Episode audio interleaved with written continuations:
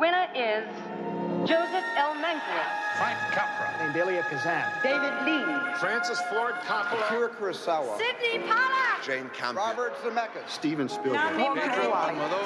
Martin Scorsese.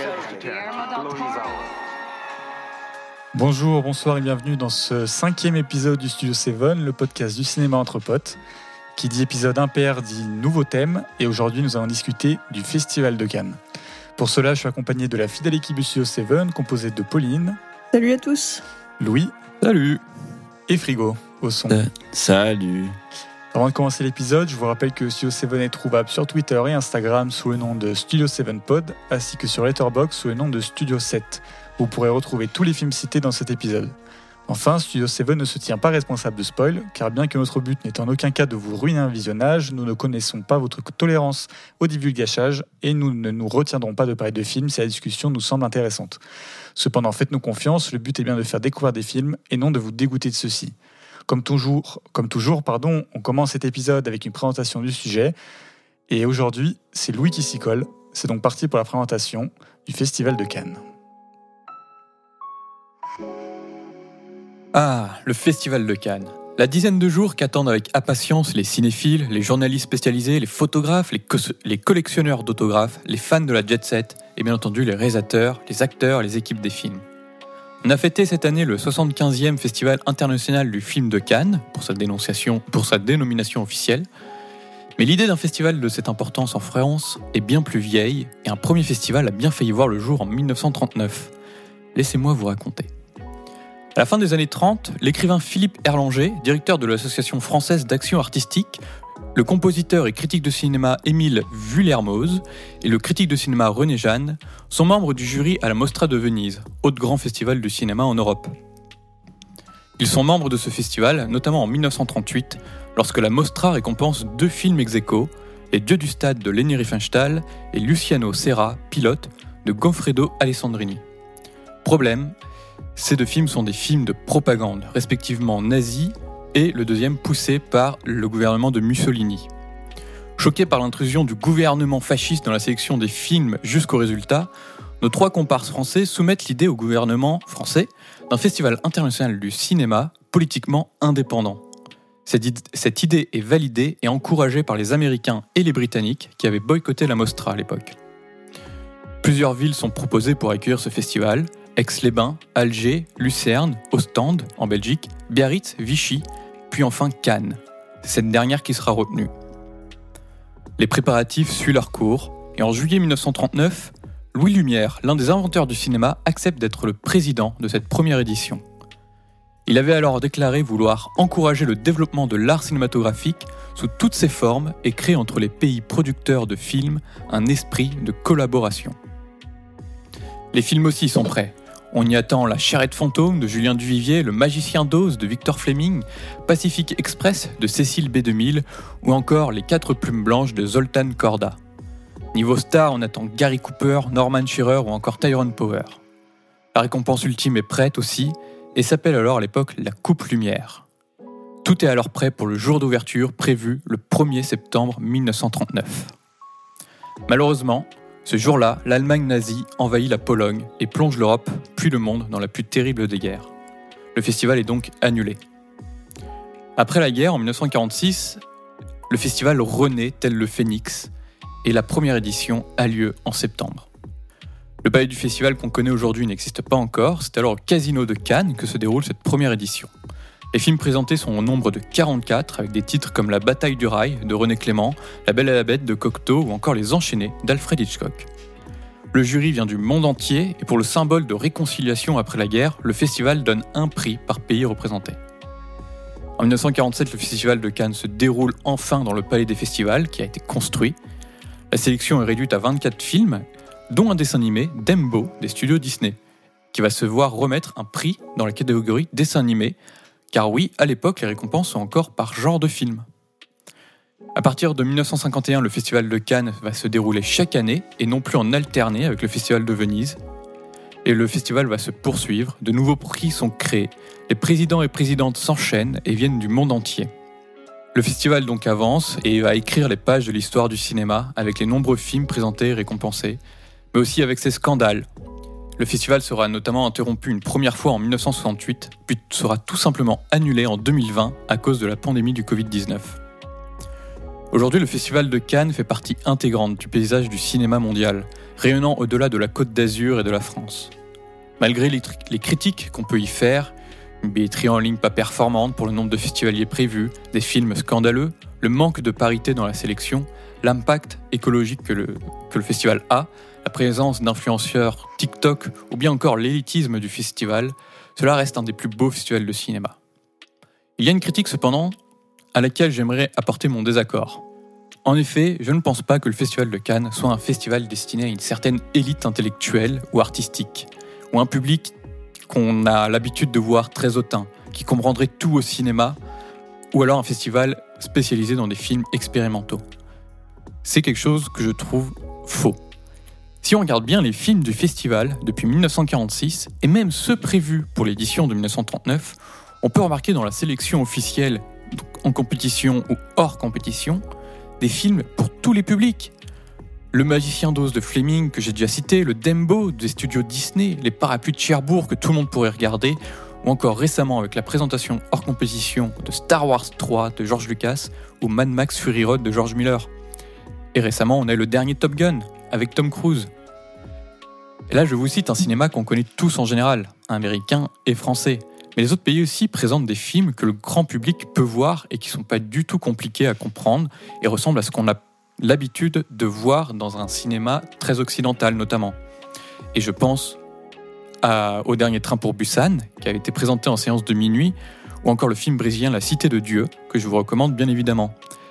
Et l'exemple le plus parlant, c'est aussi Parasite de Bong Joon-ho, film coréen qui a connu un grand succès public après sa palme d'or à Cannes. Et bien entendu, c'est sans compter les séances de Cannes classique ou le cinéma de la plage qui repasse des films qui nous ont marqués et marqué le cinéma. Et je pense à La Cité de la Peur qu'ils avaient repassé en ciné de la plage.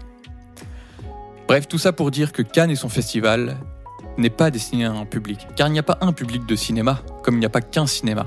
C'est sans doute aujourd'hui la plus grande force du festival de Cannes, son éclectisme, ce n'est pas un festival qui rend hommage à un cinéma, mais à tous les cinémas, qui viennent d'Amérique, d'Europe, d'Asie, d'Afrique ou d'Océanie, qui soient des drames, des comédies, des films d'horreur, ou bien qui soient destinés à un grand public ou un public plus restreint. Le Festival de Cannes, c'est véritablement le cinéma, et il faut que ça continue ainsi pour que des gens comme vous et moi puissent continuer à voir des films extraordinaires, ou pourquoi pas découvrir ou redécouvrir un film sur la plage de la Croisette. Voilà ce qu'on va essayer de faire aujourd'hui, c'est de vous présenter les événements marquants de Cannes et nos expériences avec ce cinéma. Car mis à part Frigo, on a tous eu la chance de le faire au moins une fois. On vous donnera des conseils si pour 2023 vous voulez y aller, car je rappelle que vous pouvez y aller, ce n'est pas réservé à un public et vous êtes tout à fait légitime d'y aller. Et on, discutera aussi des tournures récentes qu'a prises le festival. Il y a du bon et du moins bon.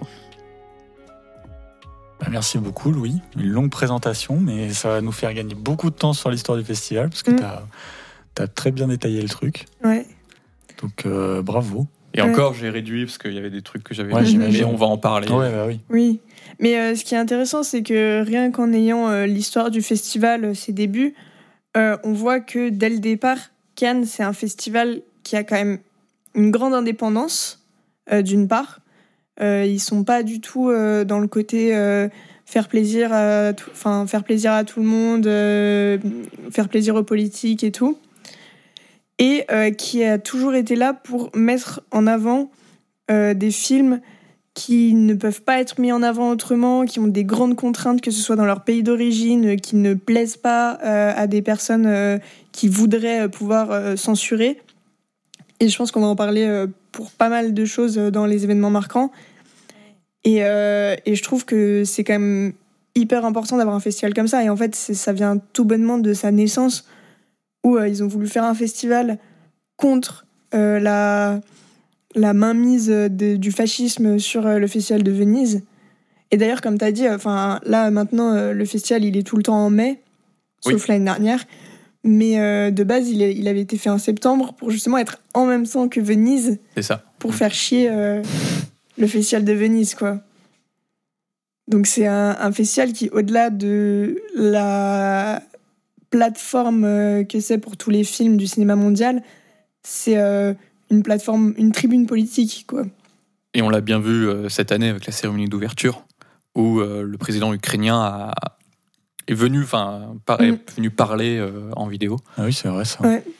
Donc il y a encore un, un aspect euh, politique quand même et important face, euh, face à des gouvernements euh, oppressants.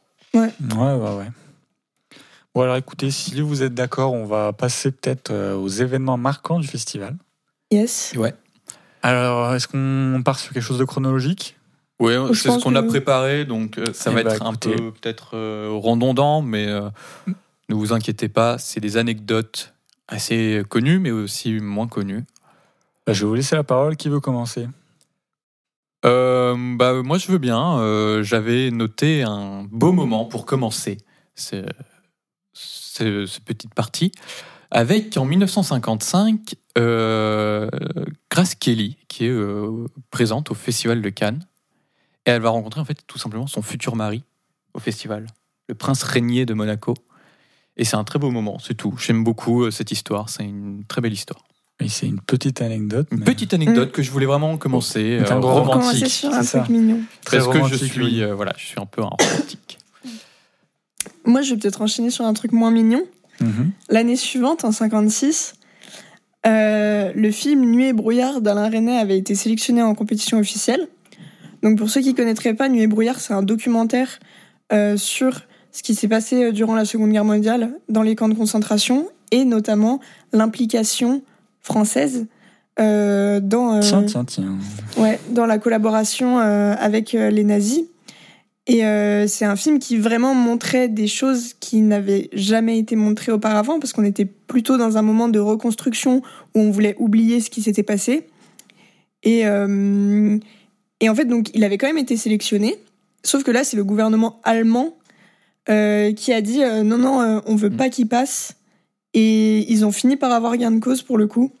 Et le film n'a pas pu être présenté au Festival de Cannes. Et ça arrivera euh, deux fois ensuite à Alain René avec Hiroshima mon amour en 56 en 59 pardon, qui va passer hors compétition alors qu'il était en compétition à la suite de la pression de la délégation américaine qui voyait du coup une condamnation de ces crimes de guerre notamment pendant la guerre euh, au Japon. Mm. Puis en 66, euh, René représente un nouveau film qui s'appelle La guerre est finie et cette fois elle sera, le film sera retiré aussi de la compétition suite à la pression euh, de l'Espagne franquiste. Mm. Donc, en Pas vrai, si comme indépendant quoi- que ça. Ouais, c'est ça. Voilà. En vrai, comme quoi, c'est nuancé parce qu'il y a des films qui ont réussi à, malgré tout, être présentés. Mais je pense qu'en fait, euh, ils arrivent à être présentés quand euh, la France soutient et que les autres pays euh, ne veulent pas. Alors que quand la France euh, est pas assez. euh, Ouais, quand elle la France a trop à perdre euh, sur la diffusion des films, bon, bah, ça n'arrive pas euh, au bout, quoi. C'est ça. Et on peut souligner la malchance de Alain René quand même. Trois films présentés qui passent aux oubliettes. Euh, La malchance ou, ou bien son engagement pour montrer des choses qui ne Oui. plaisent pas forcément euh, Ouais, à tous. Quoi. D'ailleurs, je crois qu'il y a pas mal de films d'Alain René sur, euh, sur Mu- Mubi. Oui. Euh, Il y avait Hiroshima mon amour, mais je crois qu'il y est plus. Ouais. Il y a pas longtemps, ils ont ajouté euh, Mon oncle d'Amérique, qui est super cool. Ok. Bon, c'est moins euh, engagé politiquement, hein, mais, euh, C'est René, c'est toujours cool. mais c'est très cool. Euh, Alain Resnais, c'est un cinéaste hyper inventif euh, qui, euh, qui fait des films euh, assez originaux, euh, très reconnaissables. Et en fait, ce qui est marrant, c'est que j'ai un ami qui dit que tout au long de sa carrière, même quand il avait euh, 90 ans, il continuait de faire des films comme un adolescent. Hmm. Mais d'une manière très mignonne, quoi. C'est des films euh, qui sont très beaux souvent. Vous voulez Euh, enchaîner sur une autre anecdote? Ouais, en 1960. Ouais, j'ai 60 aussi. Ouais, euh, premier vrai scandale du festival de Cannes avec la projection de l'Aventura de Michelangelo Antonioni qui sera hué tout simplement et Mm. Euh, Antonioni et son actrice Monica Vitti seront hués et insultés par le public et on raconte même que du coup le film a reçu le prix du jury et on raconte du coup qu'ils auraient euh, été on leur aurait lancé des tomates sur eux pendant la remise du prix. Mais ça, c'est un truc qui se fait plus trop, j'ai l'impression, de huer à Cannes. Enfin, en tout Non, cas, ouais. Plus maintenant. euh, Il paraît que le film euh, de Desplechin cette année s'est fait huer par, lors de la projection presse. Ah, Oui, ok, c'est ce que j'ai lu aussi. Ouais, par la presse internationale. Mais bon, quand j'ai fait là le, le colloque avec les réalisateurs cette année, il y en a qui disaient qu'ils étaient étonnés parce que même quand il y avait des films qui étaient euh, assez moyens ou pas incroyable. Quoi. Il Ouais. y avait quand même euh, des euh, standing ovations et ça applaudissait quand même pendant 10 minutes, alors que, Ouais, ouais, je suis d'accord. alors que normalement, bon, ça fait quand même partie du jeu aussi de Cannes. De, bah, si t'as fait euh, C'est ça. un mauvais Ouais. film, bah, tu te fais huer. Mais là, c'est Mm. vrai que bah, le quoi public- qu'il arrive, tu te fais applaudir avant, tu te fais applaudir après. Ouais, le, le public était beaucoup plus vindicatif à l'époque. Bah, Ouais. Ce que disait le, le réalisateur, c'était que euh, en fait, on applaudit plus l'événement. Le fait Ouais. de, de voir un film au cinéma et tout, c'est plus l'événement qui applaudit que en fait finalement le film quoi. Ouais, je suis d'accord. Donc, euh, mais bon, c'est dommage. Moi, j'avais envie de huer le dépléchin, quoi. Euh, T'aurais pu, hein, personne ne Non, je me suis levé une demi seconde pour applaudir, puis je me suis rassis. Euh, Après, il disait ça récemment ou depuis un petit moment? Parce que si c'est post-Covid aussi, peut-être les gens ils sont Non, un peu contents d'aller fait- au ciné, tu Bah, vois. je saurais pas te dire, mais je pense que ça fait quand même un petit Non, moment. que même avant le Covid, hué. moi, j'ai jamais Mm. vu un film hué alors que Ok. euh, Ouais, alors, j'ai Il y a, y a eu récemment, enfin, moi je pense que la dernière UE, ça doit être Netflix, quoi. On en reparlera, Ouais. mais C'est vrai. c'est la, Ouais, dernière vraie UE qu'il y a eu. euh, Mais c'est même pas en lien même- avec le film. C'était même pas en lien avec le film. Et voilà. Et ce qui est, enfin, pour revenir à l'Aventura, euh, ce qui est quand même euh, assez drôle, c'est qu'aujourd'hui, le film, il est considéré comme un immense classique. Euh, Il est ressorti l'année dernière. euh, il, il est hyper bien, euh, enfin, il est super bien mis en avant, bien reçu par la critique, etc. Euh, donc, comme quoi, la réception d'un film, son année de sortie, euh, ne présage pas forcément de sa pérennité euh, Ça dans, veut- dans l'histoire du dire. cinéma. Mm. Et d'ailleurs, en en 1960, il y a aussi une autre anecdote aussi euh, par rapport à un film italien, qui est La Dolce Vita, euh, avec euh, Marcello Mastroianni, le, fameux film de Fellini, qui en fait a été non pas mal reçu, mais certaines personnes un petit peu extrémistes, on va dire, l'ont considéré comme à caractère pornographique parce que c'est un film, on va dire, euh, très libéré. Mais euh, c'est vrai qu'en regardant ça aujourd'hui, euh, personne ne se dirait c'est pornographique, tu vois. C'est Fellini, quoi. Ouais, mais euh, à l'époque, ça a choqué des personnes. Et en fait, le Vatican euh, a menacé d'excommunion euh, les personnes qui iraient voir euh, la Dolce Vita. c'est quand même euh, assez cocasse. Ouais, c'est pas mal. On Vous avez- continue. Ouais, on continue, bien sûr. On enchaîne. hein. Eh ben, euh, moi, je vais enchaîner avec l'année 1962. En cette année est créée la semaine de la critique, donc euh, sélection Oui. parallèle à la sélection officielle, qui a qui va présenter alors des, films souvent issus de productions indépendantes qui ne correspondent pas forcément aux habitudes du- d'un grand festival, qui à l'époque ne s'intéressait pas forcément aux nouvelles tendances du cinéma et qui étaient souvent euh, sous l'influence de, de, de major, de américains enfin, et de productions, de grosses productions. Mm. Et euh, c'est euh, une sélection où il y aura euh, du beau monde qui va y faire ses premiers pas. On peut citer Denis Arcand, Bernardo Bertolucci, Léo Carax, Del Toro, euh, Skolimowski, Dupieux, et il y a beaucoup trop de monde qui ont commencé par la semaine de la critique. C'est Euh, ouais. incroyable. Et même cette année, euh, il y avait une jolie sélection encore. euh. Mm. Ouais. Mais c'est un peu le, le but de la semaine de la critique, de faire émerger des, Ouais. des auteurs là Mm. où le festival de Cannes. euh, C'est ça, ça et la quinzaine. Et aujourd'hui, on Ah oui, observe, euh, on observe beaucoup plus. Enfin, en compétition, c'est vraiment, je pense, ultra rare de voir un premier film.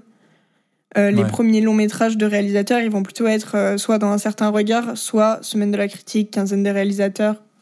Peut-être quinzaine des réalisateurs un peu moins. Ceci dit, c'est peut-être quand même beaucoup plus de. Ah, il y en a aussi Quand euh, même. Quinzaine aussi des encore. Ouais. Ouais, mais, mais voilà, il y a, il y a toutes ces sélections qui sont tout aussi intéressantes et qui font effectivement émerger des, des réalisateurs. Mais du coup, le- la sélection officielle et la quinzaine, il y a, il y a un peu une brouille entre les deux, non? On, en- on y reviendra. Ouais. pense qu'on y reviendra, ouais, on ouais. reviendra après ouais. Et euh, juste, j'ai oublié de dire, euh, une année avant la création, en 1961, euh, pour continuer sur les films qui ont un peu fait scandale, euh, il y a Viridiana de Louise Buñuel euh, qui, euh, qui a été passé. Et en fait, euh, l'Espagne, qui à ce moment-là était franquiste, euh, voulait censurer le film. Parce que Buñuel, c'est quelqu'un de très sarcastique, on va dire. Donc euh, Très critique envers euh, voilà, très critique euh, envers la bourgeoisie. en. Franco. Ouais, et qui a fait déjà pas mal de scandales dans sa Ouais. carrière bien avant. Donc. Et euh, le Festival de Cannes, du coup, a décidé de passer le film malgré tout, euh, ce qui a fait que derrière, euh, Louise Buñuel a été interdit de séjour en Espagne. Il pouvait plus retourner en Espagne euh, suite à cette décision de diffuser malgré tout le film. Quel king. Mais c'est pas le seul, hein. il y en a eu d'autres, on en parlera peut-être après. Même euh, cette année, euh, il y, a- il y a des personnes qui prennent le risque de présenter leur film à Cannes, euh, quitte à ne plus jamais Ah, retourner dans leur pays d'origine. On enchaîne? Ouais. Eh bien, c'est l'année 68, après, la fameuse, où le festival va connaître sa seule interruption en cours. Ah, je savais pas Ouais. ça. Et en fait, certaines personnalités du cinéma français vont être très sensibles aux événements de mai 68. Et du coup, le 18 mai, la projection de Peppermint frappée de Carlos Sora est perturbée par notamment Jean-Luc Godard, François Truffaut, Claude Berry et même par Carlos Sora lui-même. Durant ces événements, les réalisateurs français vont être frappés par le fait que le festival continue comme si les événements de mai 68 n'existaient pas. Et Godard va fulminer avec une phrase qui est devenue célèbre. Je vous parle solidarité avec les étudiants et les ouvriers et vous me parlez travelling et gros plans, vous êtes des cons. le festival se clôt beaucoup plus tôt que prévu et sans remettre le moindre prix. Ouais. Et euh, vraiment, les réalisateurs, ils sont montés sur scène pendant la projection, euh, ça a tiré les rideaux et tout euh, pour euh, arrêter tout ça. Et euh, c'est quelque chose d'assez fort. Et effectivement, euh, c'est c'est vraiment le- la seule fois où le, le, fe- le festival a été interrompu. euh. Godard et Truffaut qui sont toujours là pour, euh, Voilà, bah, pour faire le festival. Ouais. Et bien, c'était aussi l'émergence de la nouvelle vague, de ces cinéastes français qui, qui voulaient euh, un peu révolutionner l'industrie, euh, Ouais. notamment en France. Et euh, puis voilà, quoi, faire un cinéma beaucoup plus social et plus proche du peuple. Et Mm. mai 68, ça a éclaté, quoi, un peu partout Ouais. dans tous les milieux, et donc notamment culturels. C'est très intéressant parce que c'est une question qui peut toujours se poser de se dire est-ce que malgré tout ce qui se passe en France et dans le monde, euh, on peut se permettre de faire deux semaines où c'est que de la jet set, que des mecs qui euh, font des soirées où ils boivent du champagne, qui sont dans des hôtels, euh, que des trucs qui coûtent ultra cher à organiser. Euh, Est-ce que c'est décent ou pas de faire ça? Ouais, c'est quand même assez déconnecté. hein. et, euh, et ouais, c'est vrai que même euh, hors euh, mai 68, euh, je pense qu'il y a certaines années où il y a eu des choses aussi où pareil, on pourrait se poser la question et même même cette Et année. même en cette année. hein. mm. Euh, avec euh, la guerre en Ukraine, tout ce qui va mal dans le monde, euh, Mm. euh, bon bah ça fait bulle à part un peu de privilégiés. Et, euh, et, et c'est intéressant de voir que euh, là, c'est les cinéastes eux-mêmes qui ont, qui ont poussé à, à l'interruption du festival. Mais cette question, elle revient aussi euh, sur tous les, les, les cérémonies de récompense aussi, genre des Césars, des Oscars. À chaque fois, ils se Oui. posent la question. Mm. Bon, souvent, ils se disent ah, bah, on va célébrer pour ceux qui peuvent pas. C'est c'est parce que du coup, c'est le truc un peu Ouais. facile en disant ouais, on célèbre pour ceux qui peuvent pas. Comme ça, au moins, on a une petite pensée pour eux. Et puis, Ouais. allez, ça y est, on enchaîne, tu vois. Mm. Mais bon, euh, ouais, c'est vrai que ça reste quand même déconnecté, quoi. Mais euh, Mm. c'est comme ça.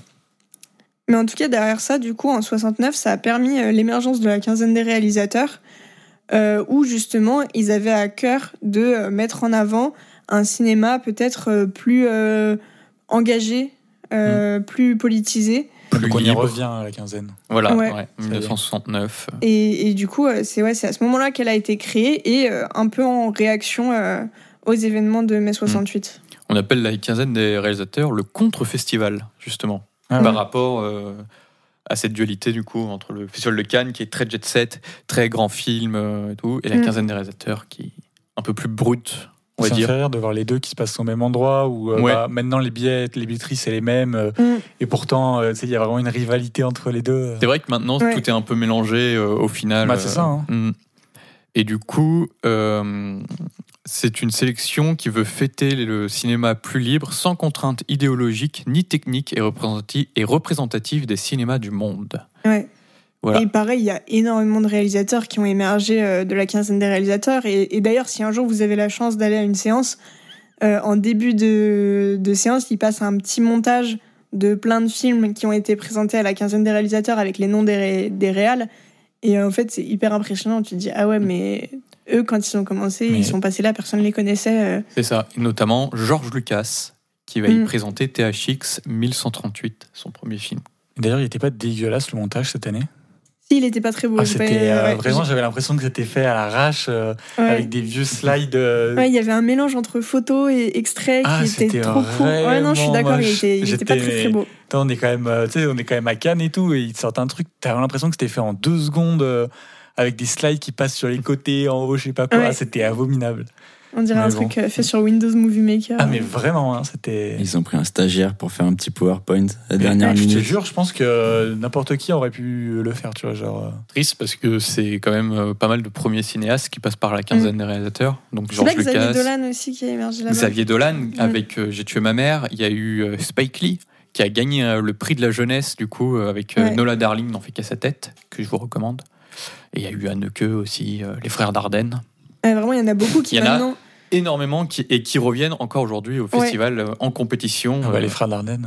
qui Ouais. derrière sont devenus des, des gros de la compétition, des palmés, enfin genre vraiment. Et en fait, leur premier film c'était euh, à la quinzaine. ouais, et, dans euh, ce contre-festival. Et cette année, ce qui a fait plaisir, enfin ce qui m'a fait plaisir du moins, c'est euh, d'y revoir Mia Hansen Love parce que son premier film avait été présenté euh, euh, à la quinzaine justement. Derrière, elle a fait d'autres sélections euh, comme Un certain regard. L'année dernière, elle était en compétition avec euh, Bergman Island, qui était très sympa. Et, euh, et là, cette année, elle est revenue avec son film Un beau matin euh, à la quinzaine, et qui franchement est un super film et euh, qui a Avec reçu, euh, ouais, avec euh, Léa Seydoux, Melville Poupeau et euh, Pascal Grégory. Et euh, il a reçu euh, le prix des distributeurs. Donc euh, je pense qu'il devrait être pas mal distribué en France euh, quand il sortira. Ouais, du coup, euh, ça serait logique. On passe à la suite. 1973, nouveau scandale avec un film, La Grande Bouffe de Marco Ferreri. Film complètement scandaleux euh, qui aura choqué Cannes. C'est un des films qui choque la croisette autant que Irréversible plus tard. Et qui est cité comme euh, ouais, Mm. un des films les plus scandaleux du siècle. Ouais. Pourquoi? Tu l'as vu ou pas Moi je l'ai pas vu, mais je connais l'histoire. Bah, moi je l'ai vu. Tu l'as vu Ouais, vas-y. Ouais, en fait, c'est euh, c'est un groupe de potes qui sont tous euh, issus d'une culture bourgeoise. Enfin, c'est un- une bande de bourges, quoi, qui se retrouvent dans une maison et euh, qui décident de manger jusqu'à plus que plus faim, en fait. Genre, Jusqu'à euh, la mort. Ils se suicident, euh, ils veulent se suicider comme ça. Ah, j'en ai entendu et, parler de euh, ce film. et du coup, le film est vraiment euh, assez euh, répugnant à voir. Vraiment, tout le long, les mecs, ils s'enfilent euh, petit-déj, euh, déjeuner. Enfin, tout le temps, en fait, ils sont tout le temps en train de bouffer des trucs ultra gras, dégueux, euh, euh, tous ensemble. Et, euh, et au milieu, il y a aussi des filles qui viennent et ils couchent avec les filles. Enfin, vraiment, c'est une ultra critique de, de la société bourgeoise, en fait. Mais du coup, le film est assez euh, difficile à regarder parce que euh, c'est dégueulasse. Enfin, t'as pas envie de voir ça. T'as pas envie de voir des mecs qui bouffent jusqu'à la mort et qui baissent des filles qui passent, quoi. Euh, Mais, euh, mais ouais, et du coup, le film avait pas trop plu parce que les gens trouvaient que c'était un, un extrémisme un peu trop répugnant. Et, et effectivement, en fait, ils meurent tous un par un, mais pas forcément que par rapport à la bouffe. hein. Euh, Il y en a un qui euh, meurt de froid dehors, je crois, un truc comme ça. Et c'est avec euh, Mastroianni, Piccoli. euh, Enfin, c'est des grands du cinéma français et, Et c'était ouais, c'était des grands noms à l'époque en plus. Quoi. Ouais. Et, euh, et c'est un film de Marco Ferreri. Oui, c'est ça. Et ça, c'était en quelle année, tu m'as dit? 73. Et c'était en compétition? Et c'était en compétition. Mm. Ah ouais, ok. Ouais, d'accord. Mm. Pas mal. Vous voulez enchaîner? Ouais. Mais c- cette année, on peut presque le, le rapprocher à, à Triangle of Sadness, euh, qui lui aussi est dans une critique euh, de d'un microcosme ultra bourgeois euh, en partant dans des trucs. euh, tu l'as vu, Deka? Non. Ah. Bah, qui lui aussi est une, Et euh, honteux. Ah, j'ai raté la palme. C'est honteux. Ouais. est une critique du- de- d'un microcosme ultra bourgeois avec euh, plein de trucs dégueux euh, qui se passent, euh, notamment liés à du vomi et du caca, euh, Ah ouais. pour ne pas trop spoil. Non, ça va. Et il est bien le film du coup? Le film est cool, ouais. Il mérite une palme? Je trouve que c'est une bonne palme. Euh, pas dans le sens euh, où c'est le meilleur film que j'ai vu, mais dans le sens où pour moi il y avait un très gros enjeu cette année qui était de ramener le public en salle avec une palme. Et on a bien vu que par exemple avec Parasite, la palme d'or a déclenché un super bah oui. succès public derrière, etc. Et je pense que c'était un bon film pour justement euh, faire parler et ramener du public en salle. Et du coup, Ruben, Ruben Östlund, c'est ça hein? Mm. Le réalisateur qui rentre dans la catégorie des réalisateurs doublement, Doublement euh, palmé, effectivement. Mm. palmés. Bon, après ça, je sais qu'il y en a beaucoup qui se plaignent. Oui, Oui, euh, mais Qui disent que bon, fout, dans l'histoire du cinéma, avoir Ruben Östlund qui a deux palmes, c'est quand même. euh, Mais pourquoi pas on pouvait pas donner une troisième palme aux frères Dardenne non plus. Hein. Non, mais on Ça leur va, a créé hein. un prix exprès. Oui. ouais. J'enchaîne avec l'année 1978, création de Un certain regard, une nouvelle sélection parallèle, il y en a beaucoup, Mm. qui met en avant le cinéma plus original et audacieux, avec des cinéastes peu connus, voire Alors, juste je te coupe, inconnus. désolé, mais euh, un certain regard, c'est pas une sélection parallèle, c'est dans la sélection officielle, mais euh, enfin la sélection officielle, elle comprend la compétition et le hors compétition, et un certain regard, c'est une sélection hors compétition, mais de la sélection officielle. Non, parce qu'il y a un jury, Un certain regard. Oui, je sais. Il y a, c'est une compétition, Un certain regard, donc euh, c'est quelque chose d'à part. Oui, mais enfin, Thierry Frémaux, il met beaucoup l'accent sur ça hein, quand il fait ses conférences de presse. Euh, un certain regard, c'est estampillé sélection officielle Oui. Cannes euh, 2021. Oui, mais c'est 2022. pour faire plaisir aux, aux jeunes cinéastes. euh, Lui s'en Ouais, fout. mais vrai, quand même, hein, c'est c'est dans Mais la oui, sélection officielle, il y a plusieurs sous-sélections. on Voilà, c'est dire. ça. C'est, mais c'est une sélection parallèle euh, quand même. Ah bah, on peut pas appeler ça sélection parallèle, parce que sélection parallèle, ils ont, euh, bah, par exemple, pour euh, la sélection, justement, c'est pas les mêmes personnes qui font les sélections de la Oui. quinzaine, de. Là, c'est les mêmes alors personnes, là, mais c'est une autre personnes. compétition. Enfin, c'est ça que j'entends par sélection oui, parallèle, c'est ça. Euh, du coup, qui voit des cinéastes euh, peu connus et voire inconnus. Et là encore, on a des cinéastes qui vont être très reconnus après leur passage, mais qui étaient complètement Mm. inconnus, euh, qui sera peut-être inconnu aussi pour vous. Je pense à Epichapong Verasetakul, euh, cinéaste thaïlandais qui, aura, qui recevra la palme euh, après, euh, bien après euh, Mm. sa présentation de, de son, d'un de ses premiers films à la, à la compétition à certains regards. Il y aura un film de Jafar Panahi, mais aussi Yorgos Lantimos, qui présentera Canine. Mm, c'est vrai. Et d'ailleurs, il a pas reçu un truc canine? Oui, si, Canine avait reçu le prix Un certain regard, justement. Ouais. Et Ouais, euh, ouais, il avait été primé. Mm. Mais euh, juste, si vous regardez pas souvent des films, je vous conseille peut-être pas de regarder du Happy Chatpong euh, Cool, hein, C'est peut-être pas. Mais Moria, c'était très bien.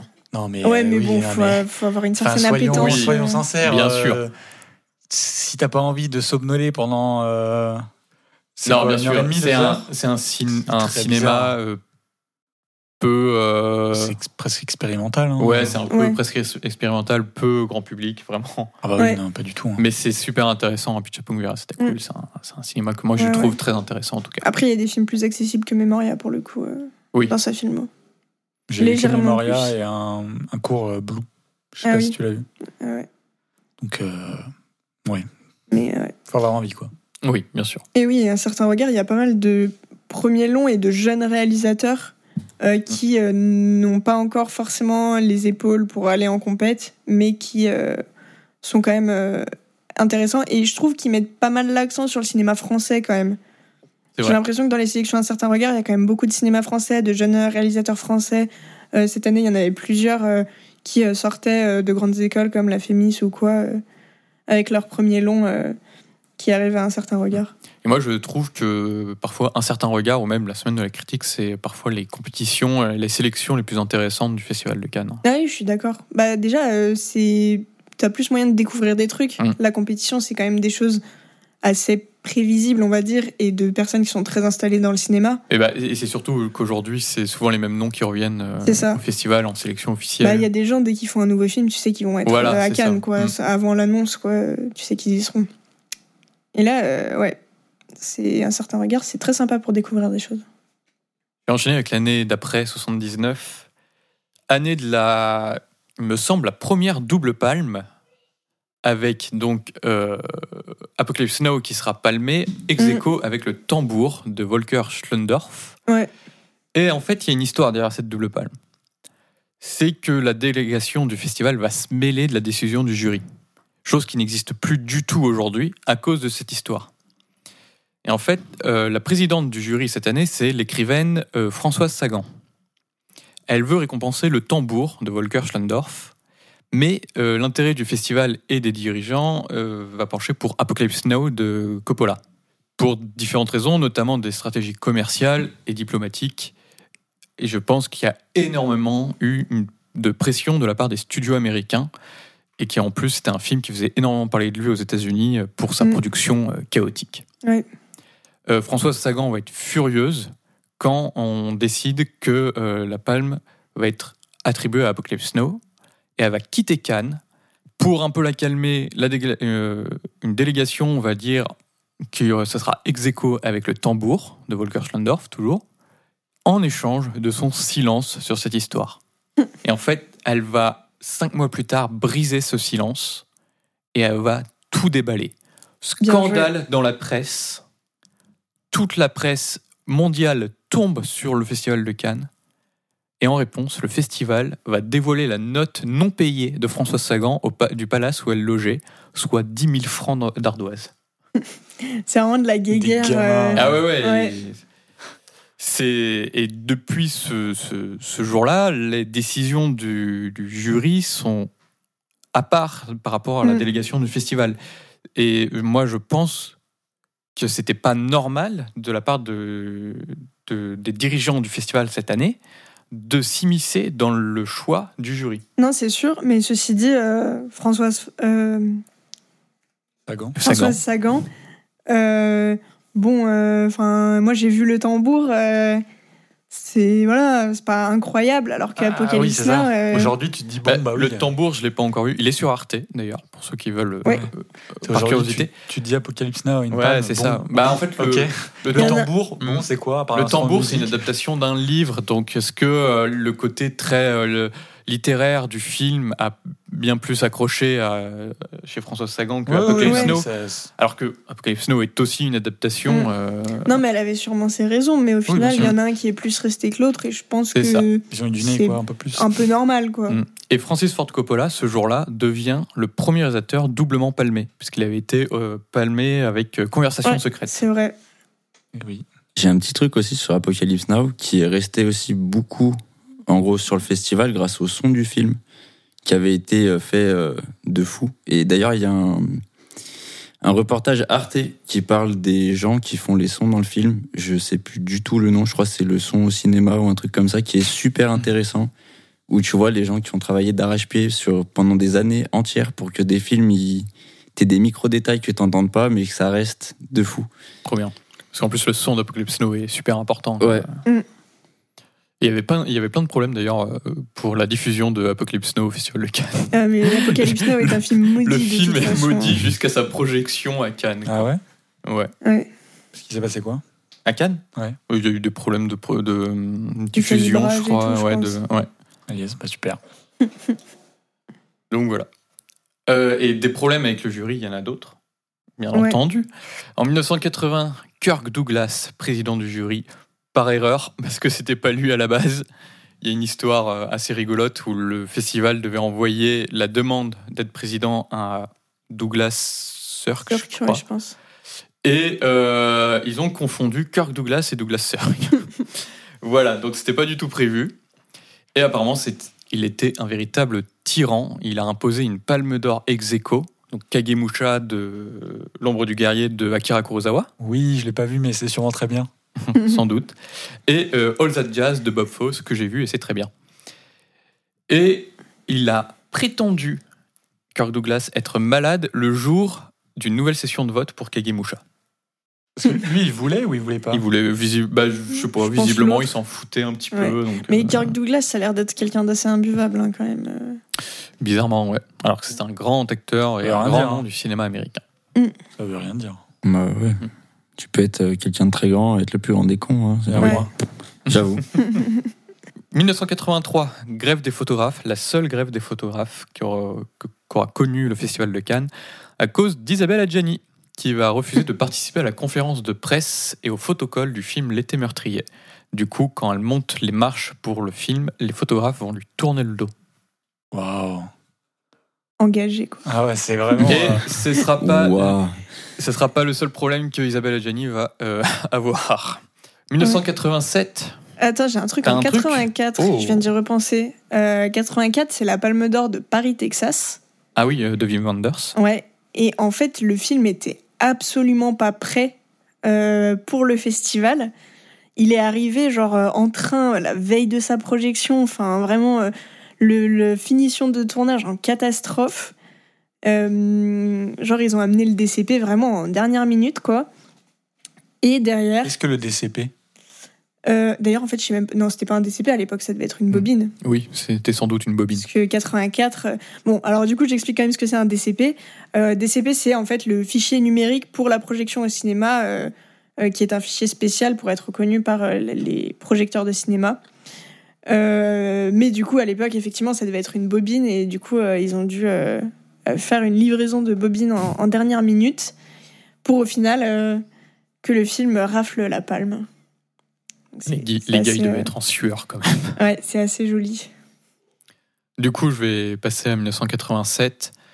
Euh, le réalisateur malien Souliman Sissé représente pour la première fois le continent africain au festival. Et il va recevoir le prix du jury pour son film Yilen. Yilen. Mais il va recevoir une, une remarque raciste d'un homme dans le public. Il va lui jeter son micro au visage et ça va tourner en bagarre avant que Maurice Piala va, euh, vienne s'interposer entre les deux hommes. Et c'était la première fois que deux réalisateurs se foutent sur la gueule avec un membre du public. Et l'homme Piala? Voilà. Et 87, Piala. Et oui, alors Piala, il reçoit la palme pour Sous le soleil de Satan. Il se fait huer euh, lors de la réception de sa palme, ce qui encore aujourd'hui est incompréhensible parce que c'est vraiment un immense film et qui, pareil, est très bien resté dans le temps, très bien reçu, etc. Et euh, Piala prend sa palme en disant Si vous ne m'aimez pas, sachez que je ne vous aime pas non plus. Et, Vraiment, que c'est une des anecdotes les plus connues, non de... Ouais, c'est Ouais. l'anecdote les plus connues. Bah, surtout que récemment, il y a eu une grande restauration de tous les films de Piala, donc il y a Ouais, beaucoup de choses sur lui qui sont ressortis. D'ailleurs, ces films sont disponibles sur Arte. Ouais, et vraiment, faut aller les voir. C'est euh, un réalisateur incroyable. Et, euh, et c'est assez reflet aussi de la grande misanthropie de, de Piala, quoi, qui, euh, Oui, qui était apparemment un réalisateur imbuvable. euh, voilà, imbuvable, je sais pas, mais qui en tout cas était pas très social, on va dire. Et euh, Piala, un, un habitué aussi du Festival de Cannes, il présentera notamment son premier long métrage Nous nous vivons pas ensemble, Ouais. Où Jean-Yann va gagner le prix d'interprétation masculine qu'il va refuser. Ah oui, c'est vrai. Et euh, pour la petite euh, autopromo, le monteur de euh, Sous, les- Sous le soleil de Satan, c'est euh, Yann Deday, euh, qu'on a interrogé euh, enfin, dans un entretien euh, passionnant euh, où il parle de Maurice Piala et de plein d'autres choses qui sortira dans notre magazine cet été. Un gros banger, ce magazine. Oh que oui. Et du coup, derrière cette palme de Piala, il y a une histoire. C'est que euh, y a un long métrage russe qui est présenté aussi, qui est favori de la, de la sélection, qui s'appelle Les Yeux Noirs. Et en fait, dans le jury, il y a un autre réalisateur soviétique, Elem Klimov, qui aurait déclaré si cette ordure, ce salopard de Mireilkov, donc le réalisateur des Yeux Noirs, est récompensé, je me retire du jury et ferai connaître ma décision avec éclat.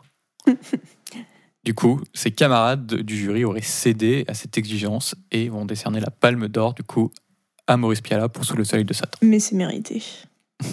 Franchement, c'est c'est des beaux gamins quand même, hein, les, les gens du cinéma. Ah, mais souvent, hein. Et ouais.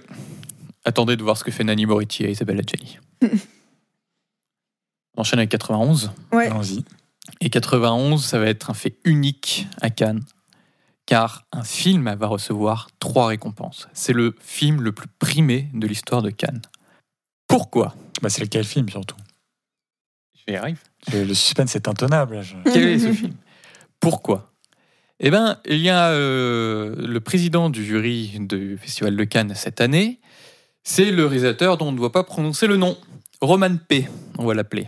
Polanski. Et il va aimer aucun des films présentés. Et- genre vraiment aucun. Il n'y avait pas de mineur dedans, peut-être. Et il va priver plus ou moins le reste des jurys de, de leurs paroles. Jusqu'à un film qui arrive en compétition. Barton Fink des frères Cohen. Hmm. Et alors là, il le kiffe. Et il va lui donner la Palme d'Or, le prix de la mise en scène et le prix d'interprétation masculine pour John Turturro. C'est dingue ça. Et, euh, et d'ailleurs, ce qui est intéressant euh, avec Barton Fink, c'est que hum, euh, en fait, dans les années 90, euh, les majors du cinéma américain, ils ont commencé à boycotter Cannes parce qu'en France, il y avait des, législations pour mettre en avant principalement le cinéma français et du coup pas passer bah, trop de films américains, etc. Du coup, ils n'étaient pas contents. Du coup, ils ont boycotté Cannes. Et en fait, ça a permis au cinéma indépendant américain de venir à Cannes, lui, et d'être mis en avant. Et euh, c'est un peu euh, suite à ça qu'il y a eu l'explosion du cinéma indépendant américain. Donc euh, le film des frères Cohen euh, est un film indépendant. Euh, derrière, pas longtemps après, il va y avoir euh, Pulp Fiction de Tarantino, qui est pareil, un film indépendant qui va être euh, palmé.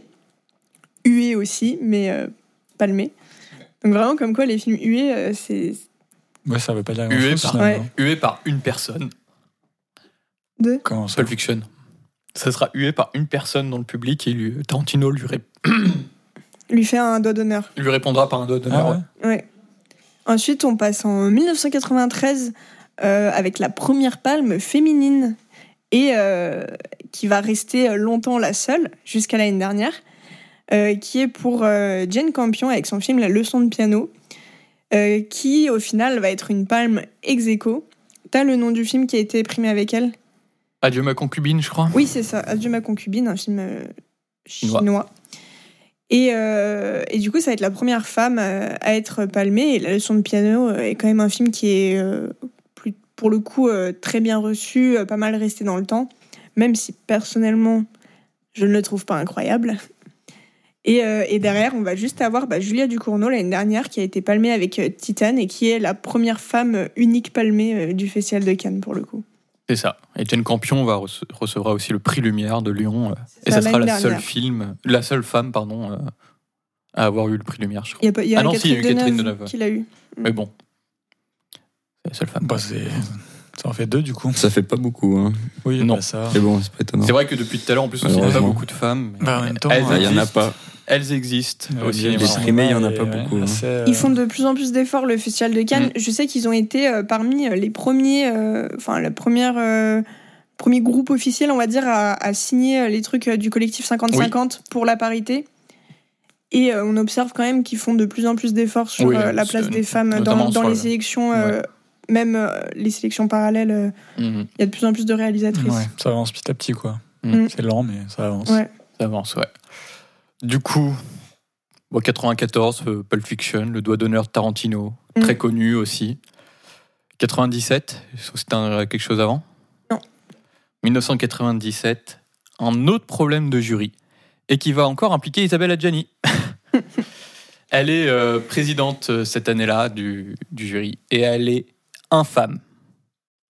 Elle va euh, imposer à, tout le à tous les membres du jury les mêmes séances qu'elle euh, le matin et à suivre son régime alimentaire. Genre, c'est euh, complètement absurde. Et euh, du coup, bah, le- ça va déclencher une, une mutinerie au sein de, de, de- de ce jury euh, qui ne sait pas quoi choisir pour la palme et qui veut pas surtout choisir la palme que- qu'elle elle veut. Euh, elle, elle veut l'attribuer du coup à De beaux lendemains de Atom Egoyan. Et c'est le réalisateur italien Nanni Moretti qui va faire une manœuvre, je sais pas comment, où il va l'embourber il va l'enfumer.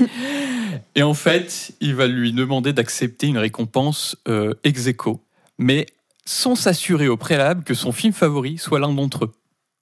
Du coup, le film qu'elle aura choisi n'aura même pas la palme d'or. Et euh, le jury aura choisi L'Anguille de Shohei Imamura et Le goût de la cerise d'Abbas Kiarostami. Le goût de la cerise, qui est un excellent film, et il me semble qu'il est dispo sur. euh, Peut-être France TV. Ouais. Enfin, en tout cas, il a été pas mal dispo légalement Ouais, récemment. et je sais euh, qu'il y a un Abbas euh, Kiarostami.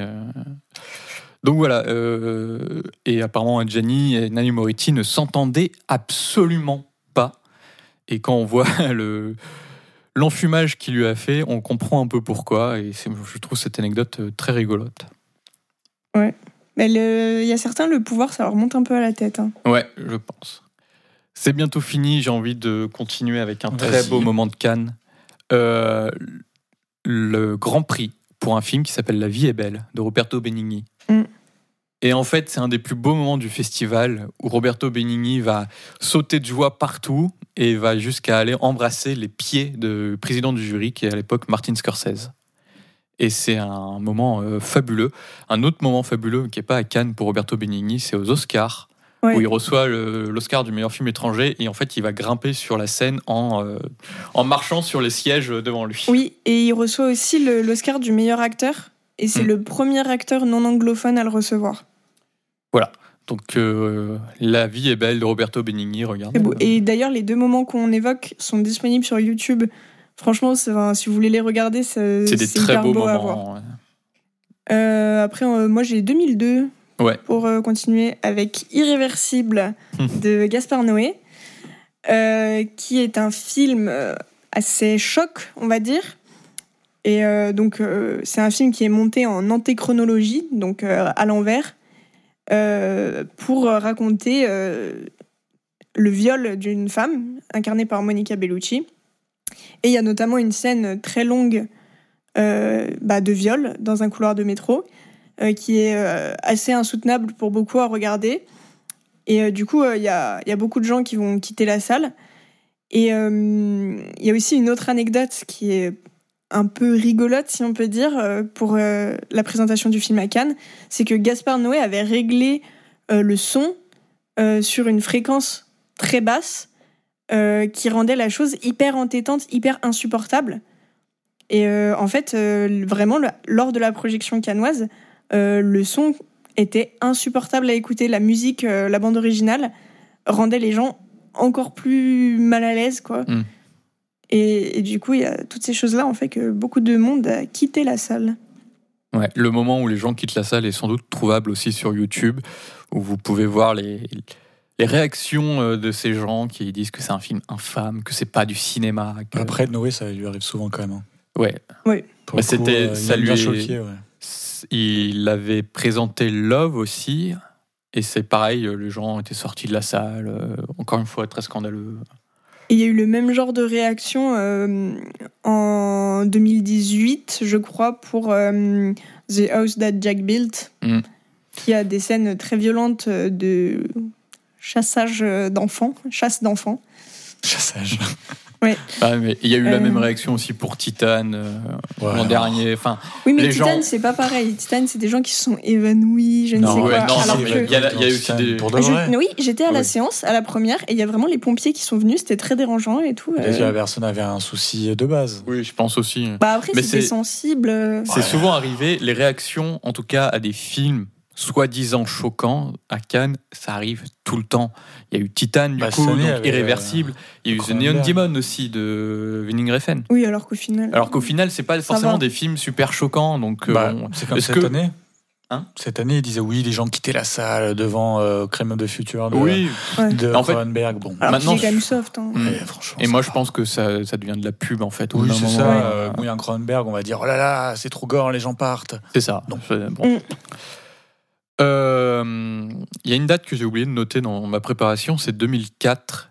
Parce que Ouais. c'est la palme d'or de Michael Moore pour Fahrenheit euh, 9-11. Ouais. Et en fait, c'est le deuxième film documentaire à être palmé. Le premier étant Le Grand Silence de Louis Malle. Ok. Et du coup, voilà, c'est euh, assez rare. Il n'y a que deux documentaires qui ont été palmés.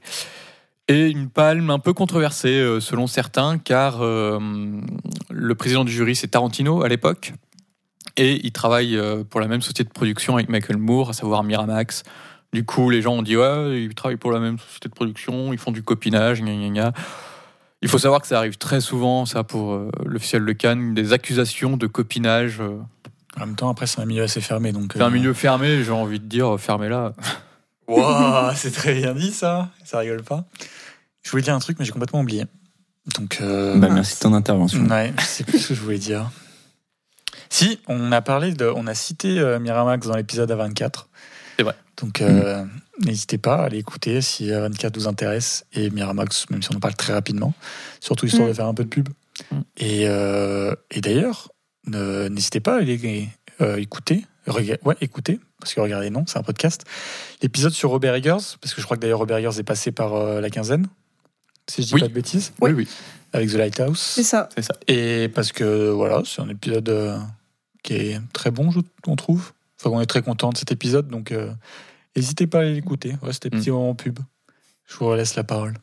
Donc j'enchaîne avec l'année 2007 avec un collectif de cinéastes qui va euh, faire des courts-métrages et qui va être, euh, Compilé. merci, compilé dans un grand film qui s'appelle Chacun son cinéma. Et le DVD est euh, très cher maintenant, mais j'ai eu la chance de voir, euh, de voir certains courts-métrages. Certains sont peut-être trouvables aussi sur YouTube.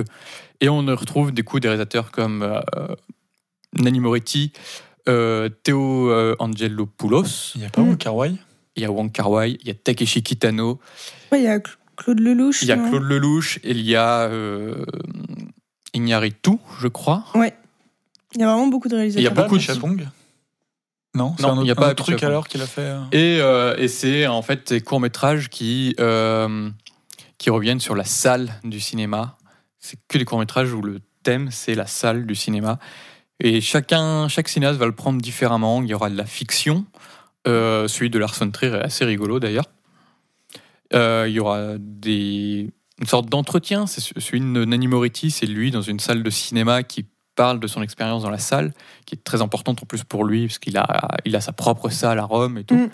Et, euh, et je vous le conseille parce qu'il parle, euh, il parle de son visionnage de Rocky, euh, du premier Rocky. Et il fait, la, il fait la BO en levant les bras sur, le, sur son siège de cinéma. Et il parle aussi de son visionnage de Matrix, qu'il a beaucoup aimé, qu'il a vu avec son fils et tout. Donc du coup, il parle aussi du cinéma plus divertissant et qu'on va voir aussi en famille. Donc c'est vraiment euh, très intéressant. Et donc voilà, allez voir ce, essayez de, de voir les courts métrages. Ils sont peut-être disponibles sur YouTube. Du coup, c'est des petits courts-métrages genre documentaires ou? Non, non, pas du tout. Il y a de la fiction aussi. Ok, mais il y a Le- les deux en fait. Ouais, il y a les deux. Il y a euh, le celui de Iñárritu, c'est une euh, femme aveugle qui va dans une salle de cinéma. Ouais. Ah ok. En fait, c'est des... c'est vraiment chaque réalisateur qui euh, parle de son rapport au cinéma euh, de la manière qu'il veut. C'est ça. Donc voilà, ça s'appelle Chacun son cinéma. Après, euh, on peut peut-être passer à va se- 2011. Ouais, on va sauter beaucoup d'années. Ouais, avec euh, les fameuses déclarations de Lars von Trier, qui était là euh, pour euh, présenter Mélancolia. Mm. Et à la conférence de presse, alors ça a digressé très vite, je pense, parce que rien à voir avec Mélancolia. Ils se sont mis à parler de juifs, de nazisme et de Hitler. Après, c'est Lars von Trier, hein, ça se digresse très Ouais, vite. hein. C'est vrai. Et Lars von Trier a déclaré, je cite, Je comprends Hitler, je pense qu'il a fait de mauvaises choses, absolument, mais je peux l'imaginer assis dans son bunker à la fin. Bien sûr, je ne suis pas pour la Seconde Guerre mondiale, je ne suis pas contre les Juifs, je suis avec les Juifs, bien sûr, mais pas trop, parce que Israël fait vraiment chier. Et euh, Putain, j'avais pas la fin de la citation. Je et en que- gros, il s'est, euh, il s'est vraiment empatouillé dans le truc et il a fini par déclarer, en- ironiquement, en rigolant de manière nerveuse, euh, bon, euh, comment je vais me débrouiller euh, pour sortir de là Bon, ok, je suis nazi. Il a dit ça. Mais je crois que la, le- le- comment dire, la phrase originale non traduite, elle est plus ok, on va dire, tu vois, je crois. Ah, je sais pas, ouais, j'ai que la version vu, ouais, que traduite. ouais, c'était, euh, ouais, on va dire pas si pire, mais bon, ça reste, euh, ça reste pas ouf. Hein. C'est quand même pas génial. Ah non, hein. Et, euh, et après, euh, il s'est quand même excusé parce que du coup, après, il s'est fait boycott du festival de Cannes Mais il pendant a un été certain euh, temps. persona non grata. euh, Ouais, il était festival. persona non grata à Cannes et il a déclaré Si j'ai pu blesser quelqu'un par les propos que j'ai tenus, je, je tiens sincèrement à m'en excuser. Je ne suis ni antisémite, ni raciste, ni nazi. Et il a précisé qu'il s'est laissé entraîner par la provocation. Voilà. Et du Un coup, effectivement, facile. Il a quand même été persona non grata pendant longtemps. Il est revenu seulement en 2018 avec euh, The House That Jack Built. Et en fait, on voit qu'il est toujours dans la provocation extrême. Parce que, bah, déjà, euh, The House That Jack Built, c'est un film très, provo- Oui, très provocateur. il a toujours été dans la provocation dès le Mm. début de son cinéma. hein. Et en plus, il me semble que dans The House That Jack Built, il y a un peu des images d'archives euh, de trucs nazis et tout au milieu. Ouais. Donc, euh, un peu en pas mode. souvenir. Honnêtement, j'ai pas souvenir. Il y a plein de moments où tu sais, il y a plein de petites images d'archives qui défilent, genre de mec qui fait du piano, de trucs comme ça. Ouais. Et il me semble qu'il y a des, genre des défilés nazis ou des trucs comme ça au milieu. Ah ok, j'ai pas souvenir. Et d'ailleurs, c'est pas cette année où Mélancolia devait gagner plus ou moins la palme. Enfin, c'était pas mal. Je euh, crois que c'était un des favoris. Ouais. pas Oui, mal oui. favori. Et du coup, euh, c'est euh, Tree of Life qui l'a eu. Si, Et si, donc, ouais. il y a eu un peu un truc en mode Ah, Tree of Life ne méritait pas, c'est Mélancolia qui devait l'avoir. Mais comme euh, Lars von Trier, bon, ouais, a ouais, dit ouais. euh, les pires conneries. euh, S'il avait pas dit ça, il y a grandement moyen que, que Après, Mélancolia. Tree of Life, ça reste un, un grand film. D'ailleurs, je crois qu'il a été. euh, Il y a la moitié de la salle qui l'a hué, la moitié de la salle qui l'a applaudi. Ouais. Donc, euh, UE Triomphe. Mais du coup, quand il est revenu, il a eu une palme ou? Non, il a rien eu. Non, non. Il a rien eu. Après, c'est le, enfin, c'est Lars von Trier, c'est un provocateur. Il a Mm. créé le Dome 95 euh, dans les Oui. années 90, euh, qui était juste pour but de provoquer. Donc, euh, Après, on a peut-être 2013. euh, ouais. Euh, 2013, triple palme d'or. Alors, pourquoi non pas trois films égalité, mais bien pour la première fois dans l'histoire du festival, le jury a décidé de, récompenser le réalisateur de La vie d'Adèle, Abdelatif Keshish, mais en plus les deux interprètes, euh, Léa Seydoux et Adèle Exarchopoulos. Et ils ont fait créer euh, deux palmes supplémentaires euh, avant la remise des récompenses. Et, ils sont vraiment repartis avec une palme chacun. Et, et c'était une palme de groupe en disant que l'apport au film des deux actrices est vraiment genre, assez important. Leur investissement dans le film a été assez intense pour que la palme ne soit décernée euh, non pas qu'au réalisateur, mais également euh, aux deux interprètes. C'est marrant parce que du coup, il y a aussi euh, Amour, où justement, ils avaient justifié le fait que Amour de Michael Haneke et La Palme, parce que les deux acteurs, Jean-Louis Ouais. Trintignant et Emmanuel Riva, portaient le film, en fait. Et je pense que c'est plus ou moins la même chose.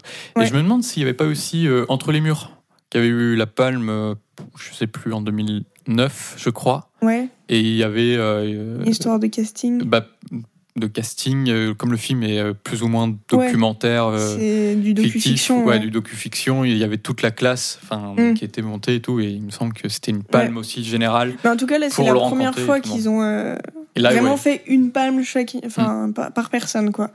Et euh, bien évidemment, le film a fait beaucoup parler de lui parce qu'il est sujet à des controverses euh, de par euh, son tournage et euh, bien sûr le film en lui-même, qui montre pas mal de, scènes de sexe entre les deux personnages de manière assez crue.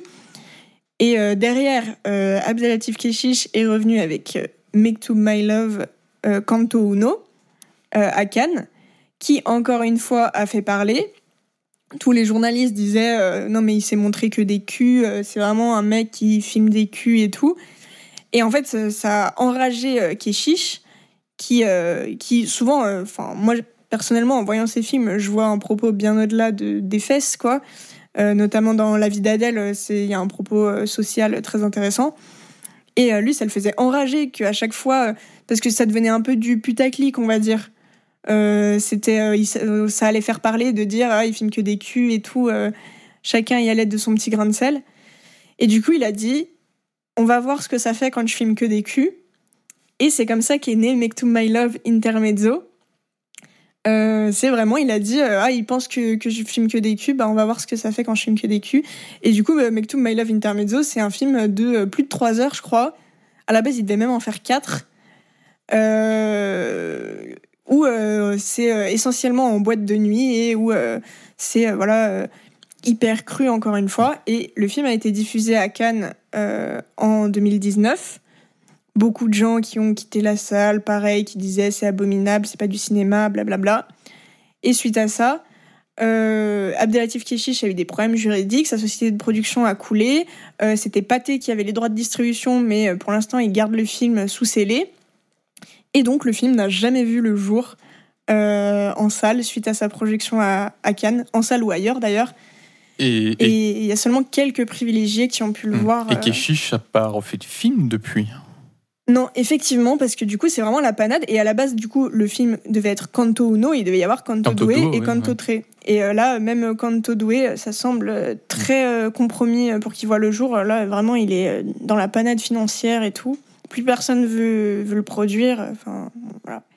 Et euh, bah, des films pas distribués, il y en a eu un autre. Alors j'ai complètement oublié le titre, mais c'est avec The Rock, voilà, avec Don Johnson.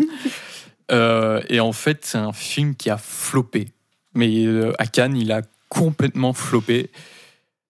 Et du coup, la société de production Sony, enfin Sony Distribution, a pas voulu le distribuer, que ce soit aux États-Unis ou en France. Et le film, bah, on n'en a que la bande-annonce.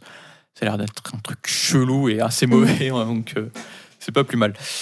Mais pour la petite anecdote personnelle, euh, si jamais vous voulez m'insulter, j'étais à Cannes en 2019 et le soir de la première d'Intermezzo, il y a un mec qui vient vers moi et qui me dit J'ai deux places, je veux pas y aller, est-ce que tu les veux?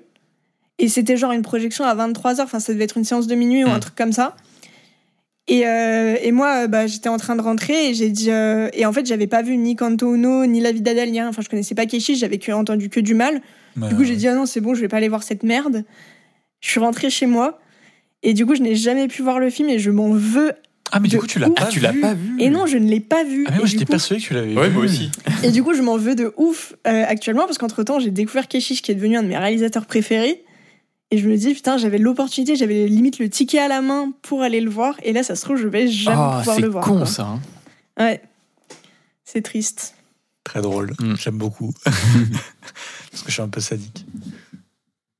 Vous avez d'autres anecdotes? Non, est-ce que t'en as. Moi, non, j'en ai- là, euh, ben, du coup, euh, non, mais juste pour le Covid, t'en as parlé dans ta présentation. Ouais, bah, Première année où le festival a été annulé. Mm. Après, euh, ce qui reste intéressant à dire, c'est qu'ils n'ont pas euh, fait comme si l'année n'existait pas. Enfin, ils n'ont pas sauté l'année. Déjà, à Cannes, pour les locaux, ils ont diffusé quand même quelques films. Ouais. Et, euh, et ensuite, ils ont quand même fait une sélection et les Ah, films étaient estampillés Ouais, sélection officielle. Mm. officielle pardon. Et, euh, et du coup, quand ils sortaient au cinéma, il y avait quand même euh, Le logo, ouais. de Cannes en mode euh, sélection officielle du festival. de Et ils avaient. euh, C'était Spike Lee qui devait être le président du jury en 2020. Ouais. Et du coup, ils lui ont reproposé pour 2021. C'est ça. Et 2021, on connaît sa bourde. Oui, c'est vrai que. Raconte pour ceux qui connaissent pas. Euh, et ben, il a annoncé tout simplement la Palme d'Or en premier. Ouais. Alors qu'il y a tout un protocole ultra relou, hein, avouons-le. Et il a du mal comprendre la question, je pense, et il a Mais- allé- il allait annoncer du coup la Palme d'Or au lieu du Ouais. premier d'un premier prix qui, euh, qui Alors, j'étais à la cérémonie de clôture et je pense sincèrement qu'il était complètement torché. Ah ouais? Ah, vraiment. Ouais, il avait l'air. Moi, il, je l'ai il regardé à la captait télé. euh. rien, il arrêtait pas de rigoler tout seul et au final, il avait une oreillette pour la traduction et il s'est mis à parler en disant Vas-y, ça me saoule ce truc, il l'a enlevé. Et c'était Tahar Rahim qui était dans le jury qui lui traduisait les trucs à l'oreille du coup. Et tu voyais qu'ils arrêtaient pas de se marrer entre eux, donc ils devaient dire n'importe Il quoi. devait dire, ouais, il devait se faire des blagues. Et je pense que ça vient des traducteurs aussi. Euh, cette année-là, c'était catastrophique. Enfin, la- en tout cas, les traductions euh, télévisuelles de Canal+, c'était catastrophique. quoi. Ouais, donc peut-être qu'ils lui ont mal traduit le truc dans l'oreille et vraiment il s'est levé et il a dit genre Titane comme ça. Il Et a, là, il y a- l'a pas dit en entier. Ouais, il avait c'était- commencé à dire, euh, je crois qu'il avait commencé à dire Julia Ducorneau. Non, il a vraiment dit Titane. Ah ouais, Ouais, ouais. Je me souviens plus. Et euh, tout le monde lui a sauté dessus. Et il y a Doria Tilly, elle a très bien rattrapé le truc. Franchement, c'était une super bonne maîtresse de cérémonie. Ouais, ça va. Elle a fait plein de vannes et tout pour faire passer la pilule. Et du coup, euh, on était tous un peu dans une ambiance en mode Attends, est-ce qu'il l'a vraiment dit? Est-ce que c'était une blague? Est-ce que. Enfin, genre, euh, on comprenait pas trop ce qui se passait parce que, genre, ils étaient tous euh, hyper mal à l'aise, euh, les autres. Mm. Et au final, c'était Et- assez rigolo. Oui, ça fait une bonne anecdote. Et le journal de 20h a annoncé Titane alors que la cérémonie n'était pas terminée. Euh, non, Ah ouais. C'était chaotique. Ouais, vraiment. Mais je pense qu'on a un peu fini sur les anecdotes. euh, C'était Ouais. un peu long, désolé, mais Et Juste une on question. revient sur l'histoire. Parce qu'en 2020, ils avaient pas fait un truc genre en ligne ou. Ils avaient pas fait genre un espèce de festival, mais qui t'avait tes places et que tu regardais depuis chez toi. Non, Hop, il y a ah, non, plusieurs ouais. festivals qui ont décidé de faire ça euh, pendant le Covid. Il y avait euh, Ah oui Rotterdam, euh, Festival des Champs-Élysées, euh, enfin, Je me demande s'il n'y a pas eu Sundance ou Toronto, je crois. mais, euh, mais Festival de Cannes n'a pas voulu faire ça en justement en justifiant par le fait que euh, c'est une expérience qui se vit en salle et, euh, et que c'est vraiment pas pareil en, en numérique. Après, à mon avis, c'est juste qu'ils n'avaient pas les serveurs pour, mais Vous avez la flemme aussi. du mal à gérer les billetteries. Pas faux. On a oublié une date. Netflix au ah cinéma. oui, Netflix Exact. au Festival de Cannes avec Okja et The Meyerowitz Stories de 2017. Du coup, Ouais. déjà, il n'y est pas été. si si. Si, si, il y était, mais il a été hué du coup parce que euh, Ah ouais. le Ouais. logo Netflix est apparu et tout le monde a hué. Ah oui, parce que j'avais entendu euh, bah, du coup Bong Joon-ho qui disait, euh, bon, quand il a gagné la palme de Parasite, Ouais. il était en mode bon, là j'ai gagné la palme, alors que vraiment euh, l'année d'avant, on m'a chié dessus euh, Ouais. Ouais, c'est pour ça. Okja. Et euh, bah pour euh, encore une petite anecdote personnelle, euh, j'étais à la projection de The Meyerowitz Story en 2017. Donc aussi un film Netflix. qui est aussi un film Netflix. Et vraiment, en fait, quand le logo Netflix est apparu, toute la salle s'est mise à huer. euh, J'ai pas compris sur le coup parce que moi j'étais là en mode oh, Ouais, trop cool, je vois un film à Cannes. Et, et ouais, il y a vraiment eu toute la salle qui a hué. Et, et en fait, pour expliquer peut-être un petit peu plus, il y a une embrouille entre Cannes et Netflix parce que Cannes a dit si vous sortez pas vos films au cinéma, ils peuvent pas aller en compétition. Donc on- ils, font, ils vont aller que dans les sélections parallèles. Euh, parce que euh, tous les films en compétition, c'est des films qui derrière euh, sont destinés à sortir en Ouais, salle et à, profiter, au cinéma. euh, et à profiter au cinéma français finalement. Mm. Parce qu'ils font parler d'eux, etc. Et du coup, ça fait des, re- des bonnes recettes derrière. Et euh, Netflix a dit euh, bon, bah, niquez vos mères, si on peut pas être en compétition, on Mm. sera pas là du tout. Et sauf qu'en en fait, c'est vraiment un problème très français parce qu'il y a certains films Netflix, Netflix qui sortent aussi au cinéma, notamment Oui. dans leur pays d'origine. Okja est sorti au cinéma en Corée du Sud. Ouais. Et euh, aux États-Unis, euh, même en Belgique, hein, juste à côté de nous, Oui. en Suisse, euh, il y a des voilà. Mais en France, avec la chronologie des médias, etc., ils n'arrivent pas à trouver de terrain d'entente. Et du coup, pareil, ils disaient, bon, bah, sinon, vous modifiez la chronologie des médias pour qu'ils puissent sortir en salle, mais en même temps sur Netflix, ce qui est pas du tout possible Oui, en non, France. pas possible. Et Mm. du coup, bon, bah, ils sont toujours embrouillés à, à ce jour, et euh, il n'y a aucun film Netflix qui passe à Et puis c'était un. Moi, je trouve ça un peu hypocrite aussi, euh, parce qu'ils ont diffusé des films produits par Amazon Studio, qui sont ensuite sur Prime euh, Video. euh, c'est un peu la même chose, quoi. Ah ouais? Bah, pas en Mm. compétition pour le coup. C'est vrai, mais bon. Mm, En compé- les films en compétition, normalement, sortent tous en salle derrière. Ok, bon, on peut. Mais on a fini un peu avec euh, ouais, l'historique. euh, on peut enchaîner. C'était un peu coup. long, désolé, mais voilà, c'est Ah important non. aussi de revenir sur l'histoire du festival. Vous avez plein d'anecdotes à raconter Voilà. euh, en dîner maintenant. Ouais, et C'est puis un peu l'histoire du cinéma au final, tout ça. Bah oui, c'est vrai. Donc on va passer à la, la rubrique suivante, on va dire. Oups. Qui est euh, du coup notre rapport au festival. Est-ce qu'on va pas commencer par frigo Ça risque d'être rapide. Je n'en Ouais, ai hein. pas. Non, mais nous dire euh, la, enfin, la vision que tu as en tant que personne un peu extérieure du festival. Oh, euh, je m'étais jamais vraiment trop posé la question en fait. Bah, Après, ça bah, après c'est un peu, ouais, ça reste euh, comme vous l'avez dit, enfin comme tu l'avais dit dans ta présentation. En gros, de mon point de vue, c'est un peu le truc élitiste où euh, t'es à Cannes dans un truc de, de gros riches et bah t'as juste le temps d'avoir de l'argent et d'aller voir du ciné pour voir du champagne, tu vois.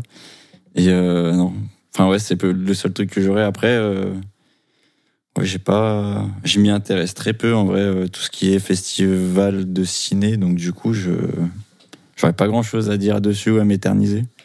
Ok. Louis, tu veux nous dire un peu euh, Et ben euh, ouais, moi je ton bien. rapport au festival? Eh ben, mon rapport au festival, il passe par la télé à la base. Je me souviens plus trop, mais en fait, quand j'étais au collège, euh, sur les coups de 18h, je regardais le, le grand journal sur Canal+, Mm. à l'époque présenté par euh, Michel Denisot, Denisot, Michel ouais. Denisot. Et euh, du coup, bah, au mois de mai, c'était au Festival de Cannes. Et en fait, j'aimais beaucoup regarder, surtout au mois de mai, parce qu'il euh, présentait donc les films de Cannes, et parce qu'il passait des bandes annonces. Et Mhm. j'adorais, quand j'étais plus jeune, regarder les bandes annonces, en fait. Ça paraît con, mais c'est c'est quelque chose que j'adorais. Euh, et en plus, à l'époque, j'avais pas Internet pour les regarder et tout, donc c'était mon seul moyen de regarder les, les bandes annonces. Et hum, je me souviens, enfin, pour moi, la première fois où j'ai vraiment commencé à regarder le festival en entier, c'était en 2013, où j'ai regardé la cérémonie d'ouverture jusqu'à la cérémonie de clôture et les, le- les émissions du Grand Journal entre deux. Et depuis, bah, j'ai plus jamais, euh, j'ai, ouais, j'ai plus jamais arrêté de suivre. Je regarde tout le temps au moins la cérémonie d'ouverture et la cérémonie de clôture. Et Ah ouais après, me- ouais. Et après, aujourd'hui, euh, je suis sur les sur les réseaux sociaux et tout. Et en, en 2016, j'ai eu la chance de faire le festival de Cannes. Euh, J'y suis allé en voyage scolaire parce que j'étais dans une école de cinéma, pour faire simple. Et ben, c'était beaucoup trop cool. Mm. Euh, avec beaucoup de films, très fatigant. Je me levais tous les jours à 6 h du matin et je me couchais tous les jours à 3 h du matin. Et pendant 5 jours, mais euh, c'était trop bien. J'ai vu plein de films. J'ai raté tous les films qui étaient primés ces années-là. C'est souvent ça. quoi. Ouais. Mais il y a beaucoup de films qui m'ont qui m'ont marqué euh, dans la sélection. J'ai pu voir euh, Mademoiselle et euh, Patterson Ah ouais. euh, en le dimanche, quand les le jour de rattrapage du coup. Euh, et puis j'ai pu voir en montée des marches The Neon Demon avec Nicolas Winding Refn à, à quelques mètres de moi. Je l'ai pris en photo. Il a cru qu'on était journaliste avec un pote. Je sais pas pourquoi. Et bizarrement, par contre, les, euh, cette année-là, les films qui m'avaient le plus marqué n'étaient pas en compétition officielle. C'était pas la sélection officielle. C'était des films euh, hors compétition, euh, comme The Strangers de Naung Jin, qui est Mhm. le film qui m'a pris par le col et mis un coup de boule cette année-là, mais genre vraiment. Regardez-le, c'est un superbe film d'horreur. Et euh, d'autres films donc en, en- dans les sélections euh, parallèles, notamment euh, mon film Letterboxd et aussi La Tortue Rouge Mm. cette année, que j'ai eu la chance de voir à Cannes. C'était. c'était génialissime, puis voilà, c'était trop bien. Je garde de super souvenirs avec mes potes de l'époque. J'ai tapé un check à Iggy Pop, c'est trop bien. Trop stylé. Donc voilà. Et Ça me fait penser à ce que tu dis sur The Strangers. Euh, Il y a une espèce de tradition à Cannes qui est de tous les ans passer un film coréen en séance de minuit. Oui, c'était d'ailleurs la même année aussi pour euh, du dernier train pour Busan. Ouais. Et ils avaient passé bah, la suite de Dernier Train pour Busan. En, oui, euh, Peninsula. Ouais, voilà. euh, L'an dernier Non, c'était euh, celui qui devait passer l'année où ça a été annulé. Ah, euh, en 2020. Il y avait eu euh, The Gangster, The Cop and the Devil qui était passé Mm. en 2019. Euh, L'année dernière, c'était, euh, j'ai oublié le titre, un film catastrophe euh, dans un avion euh, Oui, c'est un long titre. Ouais, qui, a un, qui a un peu flop. J'ai oublié le titre. Cette année, c'était euh. Hunt, euh, Ouais. réalisé par l'un des acteurs de Squid Games. Bah, par l'acteur principal. Je ne sais pas son nom. Euh, John Jay, un truc comme ça. Lee John Lee Jay. Ah oui, voilà, c'est ça. Et donc voilà, c'est Ouais. leur petite tradition, c'est rigolo. En même temps, les films coréens à Cannes, c'est une grande histoire d'amour. Mm. Mais là, souvent, c'est des films euh, plutôt euh, de genre, Ouais. déjà. Et pour le coup, bon, bah, The Strangers, je l'ai vu, c'est très bien, mais euh, il y a beaucoup de trucs qui ont un peu flop derrière. Euh, Ouais. qui sont pas forcément incroyables. Hunt, c'était pas ouf cette année. hein. Ah ouais Enfin, je sais pas si. Tu l'as vu, toi Je l'ai pas vu. oui, je l'ai vu. Bon, ça fait boum boum partout, mais pff, le rythme est in- insoutenable, ça s'arrête jamais, ça se pose jamais. euh. C'est mal monté en fait, et du coup, ça, je sais pas, c'est pas ouf quoi. Mais bon. Et du coup, Teika, t'as fait ta première cette année. Ouais. Et euh, pour le coup, ça fait plusieurs années que je voulais aller au Festival de Cannes, alors que en vrai, j'ai jamais suivi euh, sur Canal ou quoi. Vraiment, euh, Cannes, je connaissais surtout de nom, quoi. Et je, voulais y aller et tout, puis après, il y a eu le Covid et tout, donc bon, ça, a repoussé, ça a repoussé. Et cette année, j'ai pu y aller. Et bah ouais, franchement, c'était cool, quoi. Été un peu déçu des films, en vrai, j'avoue. Je j'ai pas pris de grosses claques cette année. Mais enfin, l'expérience est quand même est quand même ouf, quoi. Enfin, franchement, quand tu dois rentrer au bout de 10 jours, euh, quitter la croisette, euh, Est-ce que tu, tu trouves pas, du coup, les films à Cannes prennent une certaine ampleur qu'ils n'ont pas ensuite dans les autres salles de cinéma? Tu t'entends quoi par ça? Je sais pas, il y a une. Bah, t'étais là aura, à fumer fait tousser, par exemple. Oui, ouais, Bah, d'accord. tu vois, le fait que les gens ils applaudissent pendant Non, mais 10 bien minutes sûr, et que le film sûr. se commence, les gens sont encore en train d'applaudir, ça, Ouais, ta ouais, science elle prend une autre ampleur. Non, ça Ouais. c'est vrai. Par contre, j'ai eu un truc, enfin, c'est trop bizarre, mais à la fin, enfin, vers le 9e, 10e jour, enfin, à toute fin de Cannes, j'étais en mode, ça me manque d'aller au cinéma, mais juste, tu sais, tout seul quasiment Mm. dans ma séance et voir un film en mode. euh, Ouais, mode je suis tranquille, tu vois, pas Oui. dans un grand théâtre où t'es 20 millions et tout, Mm. tu sais, j'étais en mode putain, j'ai envie de voir mon film. euh, Ouais, et pas forcément être euh, habillé euh, super pas classe. Costa. Il y a un petit genre côté vraiment, euh, j'avais ce truc, ouais, ouais. Ça me manque d'aller au cinéma, mais c'est trop bizarre, tu sais, alors que t'es à Cannes, Ouais. tu y vas euh, plein de fois et tout. Ah ouais, non, Ouais, mais t'as vraiment, c'est vraiment une expérience à part. Et du coup, j'avais vu un film euh, à Alexandre III, c'est une séance qui est un peu plus excentrée, un peu plus petite, euh, vraiment, voilà. Et j'étais en mode, ah, putain, c'est quand même un, un autre mood et tout. Et, Ouais, et ça manque en vrai ce mood vraiment où t'es t'es- t'es Mm. 10 dans la salle euh, Ouais, ouais. et tu regardes ton film tranquille. euh. T'as testé euh, le cinéma de la plage? Non. Ah, dommage. C'est c'est très cool. Non, Moi, je l'avais testé. D'ailleurs, c'était mon premier film que je suis allé voir à Cannes. C'est un cinéma de la plage. C'était Sorcerer de William Friedkin. C'est trop bien. Les transats et tout. euh. Bah, ça me permet d'enchaîner sur mon expérience à moi au Festival de Cannes, puisque mon premier film c'était aussi au cinéma de la plage. En fait, pour euh, la petite anecdote, donc moi j'ai commencé à aller au Festival de Cannes en 2017, quand j'avais tout juste 18 ans. Et en fait, j'étais chez une pote à Montpellier, qui est aussi cinéphile, et qui d'ailleurs euh, vient d'être euh, reçue à la Fémis, bravo à elle. Et euh, On peut l'applaudir. Et euh, en gros, euh, on s'est dit, enfin le week-end où j'étais à Montpellier, on fait putain, c'est le festival de Cannes là en ce moment, on n'est pas loin et tout, viens, on, on va à Cannes, tu vois. Et, et en fait, on s'est lancé dans un truc, euh, on était un peu obsédé par Neil, Neil Schneider à ce moment-là. On avait vu euh, les amours euh, non, oui les amours imaginaires ensemble et tout, il est très beau dedans. Et on s'était dit euh, bon allez, on, on fait un, on avait lancé un compte Twitter à la recherche de Neil Schneider parce qu'on savait qu'il était à Cannes et où en gros euh, notre but c'était euh, d'aller le trouver et euh, de lui remettre un, stabilo Schneider. Parce que Schneider c'est aussi une marque de stabilo. Donc vraiment le truc totalement débile. Et voilà. Et tu sais on avait lancé le compte Twitter et tout. On l'avait hâte et il nous avait répondu en mode ah ah j'adore. Enfin bon voilà du coup on s'était dit vas-y faut enfin faut pas qu'on loupe l'occasion tu vois. Faut qu'on trouve un moyen d'aller à Cannes. Et on avait pris un blabla car et on était allé sur Cannes mais vraiment en touriste total, avec juste un sac à dos, on était habillés comme des ploucs, enfin voilà. Et du coup, euh, on était arrivé le soir où ils projetaient Saturday Night Fever au cinéma de la plage. Donc, euh, on avait pu le voir euh, comme ça, on était hyper contente. Et en fait, derrière, on s'est dit, merde, on est à Cannes, on n'a pas de, logement, rien et tout, on rentre pas avant demain, comment on va faire? Et du coup, on a juste zoné sur Cannes pendant toute la nuit. On a fait une nuit blanche. Et le lendemain matin, on débarque devant Debussy. Il y a quelqu'un qui nous file deux places pour aller voir The Meyerowitz Stories, qui étaient des places où il n'y avait pas besoin d'accréditation. Du coup, on s'est retrouvé à Debussy à voir The Meyerowitz Stories. On s'est totalement endormi pendant le film parce qu'on venait de faire euh, nuit blanche, on était morte. Euh, et après, on est rentré chez nous et genre, on était trop contente. Enfin, c'était trop ouf. Et trop bien cette histoire. Ah non, mais vraiment. Et on n'a jamais trouvé Nils Snyder d'ailleurs. Euh, Nils, si tu nous écoutes, euh, on, on a toujours ton stabilo. On est à Lyon. Et, euh, et du coup, après, euh, l'année suivante, j'ai une pote euh, qui m'envoie un message et qui me dit Putain, regarde, ils ont fait un programme 3 jours à Cannes. Et c'était la première année du programme 3 jours à Cannes.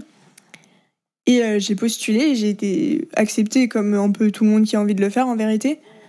Du coup, je suis allée faire 3 jours à Cannes toute seule pour le coup. Euh, je logeais chez un mec que je connaissais vite fait à Cannes et, et, et j'ai fait quelques séances.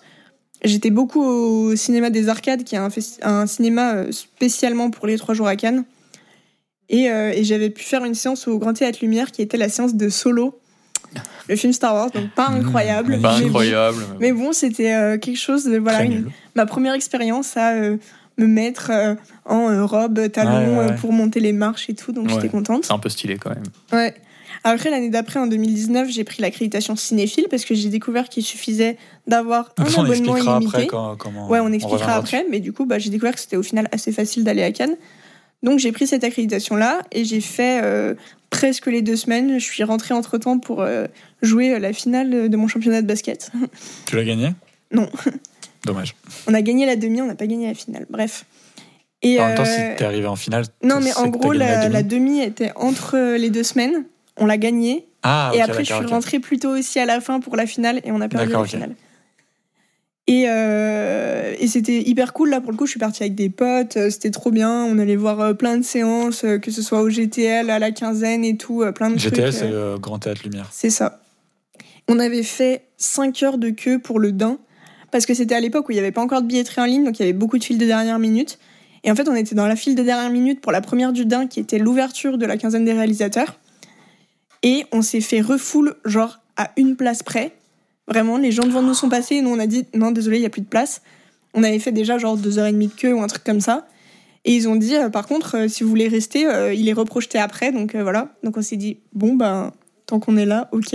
Et du coup, on a dû attendre tout le temps de la séance et de l'ouverture de la quinzaine avec présentation de l'équipe et tout pour rentrer à celle d'après où il n'y avait même pas l'équipe.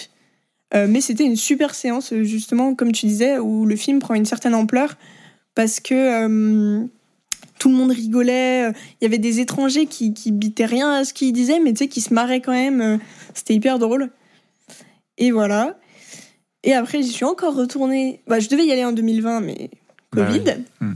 Euh, L'année dernière, j'y suis allée avec une accréditation presse, donc c'était très cool. J'avais accès à pas mal de trucs, j'ai fait beaucoup de premières, j'ai vu beaucoup de films euh, très sympas. Tu vois beaucoup de différence entre les accrèdes Euh, oui et non. Bah, presse, t'as accès à des séances presse déjà. Donc en gros, t'es à peu près sûr de pouvoir voir les films que tu veux euh, sans trop de contraintes. Après, euh, j'étais pas spécialement prioritaire euh, sur les autres sur la billetterie parce que justement, ils considèrent que comme t'as les séances presse, Ouais, bah, bah, t'as pas forcément d'intérêt à, à aller au GTL. Et après, cette année, du coup, j'ai pris une accréditation festival. C'est mieux que presse ou pas Hum, En fait, bah, du coup, l'accréditation festival, t'as pas accès aux séances presse. Du coup, pour le coup, t'es prioritaire. Ah, ok. Et euh, du coup, euh, effectivement, euh, j'ai pu voir pas mal de films. Et après, quand il y a eu les bugs de billetterie, ils nous ont fait un site à part qui marche mieux et tout. donc, Après, en vrai, enfin, on s'est beaucoup plaint de la billetterie et tout. Mais cette année, j'ai l'impression quand même, si tu voulais voir un film, euh, tu pouvais le voir, quoi. Ouais, ouais, il fallait se débrouiller, il fallait avoir des, des systèmes D et tout. Ouais, mais je veux dire, ça, la majorité des gens ont pu voir les films qu'ils voulaient quand même. Ouais, c'est vrai. Enfin, Bah, moi, j'ai vu tout ce que je, je- je voulais voir euh, cette année, l'année dernière et tout. J'étais très contente. hmm. Là, cette année, j'ai fait que 5-6 jours parce que euh, il faut bien travailler aussi parfois. Ouais. Euh, mais en- encore une expérience quand même assez cool, même si c'est épuisant, quoi, le festival de Cannes. C'est vrai. Ça reste un petit moment. euh, Ça botte pour le plaisir. euh, c'est c'est éprouvant quand même. Ouais. Il y a un truc aussi que j'aime bien Cannes, que j'ai remarqué, c'est qu'en fait, tu revois tout le temps les mêmes têtes et t'as vraiment l'impression d'être dans un. Tu sais, une bulle un peu. Et Ouais. tu te balades sur la croisette, tu croises euh, les gens euh, tout le temps. Enfin, tu sais, t'as l'impression qu'en fait, euh, on est 20. à- Enfin, je sais pas si tu Ouais. si vous Oui, voyez oui. ce que je veux Ouais, dire. ouais, Ouais, je suis d'accord Il y a vraiment ce truc où tu rencontres tout le monde, c'est tous les gens que tu as, que tu vas suivre sur Twitter depuis, euh, ou que tu as parlé peut-être une fois comme ça. t'as- Tout le monde Mm. se croise, tout le monde se Mais d'ailleurs, rencontre. euh, anecdote super drôle, euh, en 2019, j'avais fait la file toute seule euh, pour la masterclass de John Carpenter, euh, qui recevait le Carrosse d'Or à la quinzaine et euh, qui projetait euh, The Thing. Et euh, il y avait un mec qui avait commencé à me parler dans la file, euh, qui, euh, voilà, parce qu'il était tout seul aussi et tout, donc bref, on parle. Et après, on se croisait à toutes les séances mais c'est abusé. mais ça, de hein. manière pas voulue. Et non, et attends, le truc encore plus drôle, c'est que euh, derrière, euh, au Festival Lumière, il y avait eu la projection de The Irishman euh, de Martin Scorsese, Mhm. donc quelques mois plus tard. Et qui je vois pas loin de moi, ce même mec Incroyable. que je croisais tout le temps à Cannes. Incroyable. Vous êtes encore en contact? Je l'ai sur euh, Facebook. Eh ben, on peut passer du coup à la rubrique suivante si vous voulez. Ouais. Je pense que ça va être assez Ça rapide. s'enchaîne bien. ouais. Ouais, du coup, c'est bah, comment aller au Festival de Cannes? Mm. Qui veut prendre la parole? Bah, peut-être plus Pauline, parce que Ouais. moi, c'est vrai que j'ai, moi, euh, mon expérience de- du festival de Cannes, c'était avec un voyage scolaire. On avait Mm. une accrète, on pouvait aller partout avec. on- Ouais. Et puis voilà, donc euh, Ouais, on demandait bon. juste. euh, je connais juste ce bal. Faire des cartons pour demander des billets, quoi. Ouais, voilà. Ouais. Puis moi, c'est la première année. Et aller manger au McDo. En fait. Bah, ça, quoi. En fait, c'est- ça me permet aussi de parler d'un truc qui est peut-être le manque de transparence du Festival de Cannes sur euh, son organisation. Euh, ça a beau être un- un- une très bonne expérience, euh, vraiment, euh, quand on n'y est jamais allé et tout, bah déjà, euh, on ne sait pas comment faire pour y aller, on ne sait pas comment s'organiser sur place pour voir les séances. C'est très peu expliqué. Et du coup, en fait, je me suis très régulièrement retrouvée euh, avec plein de DM sur Twitter de gens qui me demandaient euh, oui je sais que tu es déjà allé à Cannes euh, comment on fait ci comment on fait ça et tout parce qu'en fait ils n'ont pas moyen d'avoir des ressources officielles pour connaître donc nous si on peut apporter peut-être quelque chose un peu Je suis assez d'accord. C'est un peu ce qui est reproché au de Cannes et un peu. Bah, c'est ce que tu disais, frigo. T'as l'impression que c'est vraiment une élite et tout, euh, que c'est Mm. toujours les mêmes. Et bah, c'est ça- cette impression, elle vient aussi de là où il Ouais. n'y a aucune communication de la part de Cannes pour que les gens viennent Ouais. au festival. Alors que encore une fois, il y a vraiment euh, tout le monde peut y aller quoi au festival de Cannes.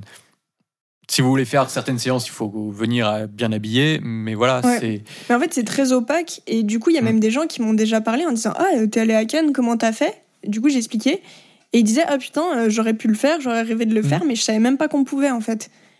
Et euh, du coup voilà donc je vais expliquer un petit peu les différents types d'accréditation je pense. Et après euh, la vie sur place on va dire. Donc euh, en accréditation comme j'ai expliqué il y a trois jours à Cannes qui est une accréditation comme son nom l'indique pour venir trois jours. Depuis cette année c'est sur trois périodes du festival. La première année c'était que sur une ensuite sur deux on pouvait venir soit au début soit à la fin et maintenant c'est sur trois périodes donc on peut venir soit au début soit au milieu soit à la fin et euh, en gros euh, tout ce qui est demandé c'est une lettre de motivation et d'avoir 18 ans Euh, vous pourrez pas aller au festival de Cannes hors euh, truc scolaire si vous n'avez pas 18 ans Comment ça, une lettre de motivation? Genre Alors- comme si tu te présentais à un entretien Ouais. ou... Alors blague? vraiment, t'écris une lettre et tu dis pourquoi euh, t'aimerais venir au Festival de Cannes, ton rapport au cinéma et tout. Alors après, ma théorie, c'est qu'ils s'en foutent un peu de ce que tu dis et qu'ils ont des accrèdes à donner, donc ils les donnent. Surtout qu'en gros, ils les donnent au fur et à mesure. Donc euh, plus tu plus tu fais ta demande tôt, plus t'as ta réponse tôt. Et euh, souvent, ils donnent les réponses avant la clôture des demandes. Donc, euh, donc vraiment, ils donnent au compte-goutte.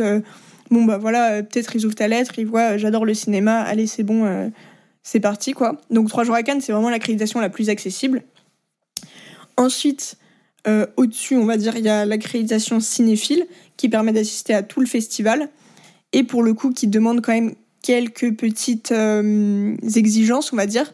Faut également faire une lettre et il faut justifier de ta cinéphilie, soit par un abonnement euh, UGC illimité ou euh, pâté illimité, enfin un abonnement euh, à un cinéma qui montre que tu vas beaucoup en salle, ouais pareil, Institut Lumière, et euh, soit par le fait que tu es en études de cinéma, donc fac, euh, école, euh, peu importe, euh, soit par un, un fort engagement pour le cinéma, voilà, mais souvent l'un va avec l'autre. Enfin, je connais personne qui est ultra engagé pour le cinéma et qui a pas d'abonnement, quoi. Oui, une association aussi, ça marche, il me semble. Ouais, mais les associations, c'est assez exigeant aussi pour le Mm. coup. Et enfin, faut avoir un poste dans l'association, faut voilà. Donc ensuite, encore au-dessus de ça, il y a l'accréditation festival. L'accréditation festival, elle est pour euh, théoriquement les professionnels du milieu, donc euh, ceux qui travaillent en prod, distribution, etc. Euh, elle est accessible aux associations si jamais tu peux justifier de ce que tu organises. et pareil que pour les postes genre président. Enfin voilà. Donc c'est mm, comme ça que je l'ai eu cette année par l'association Super Seven.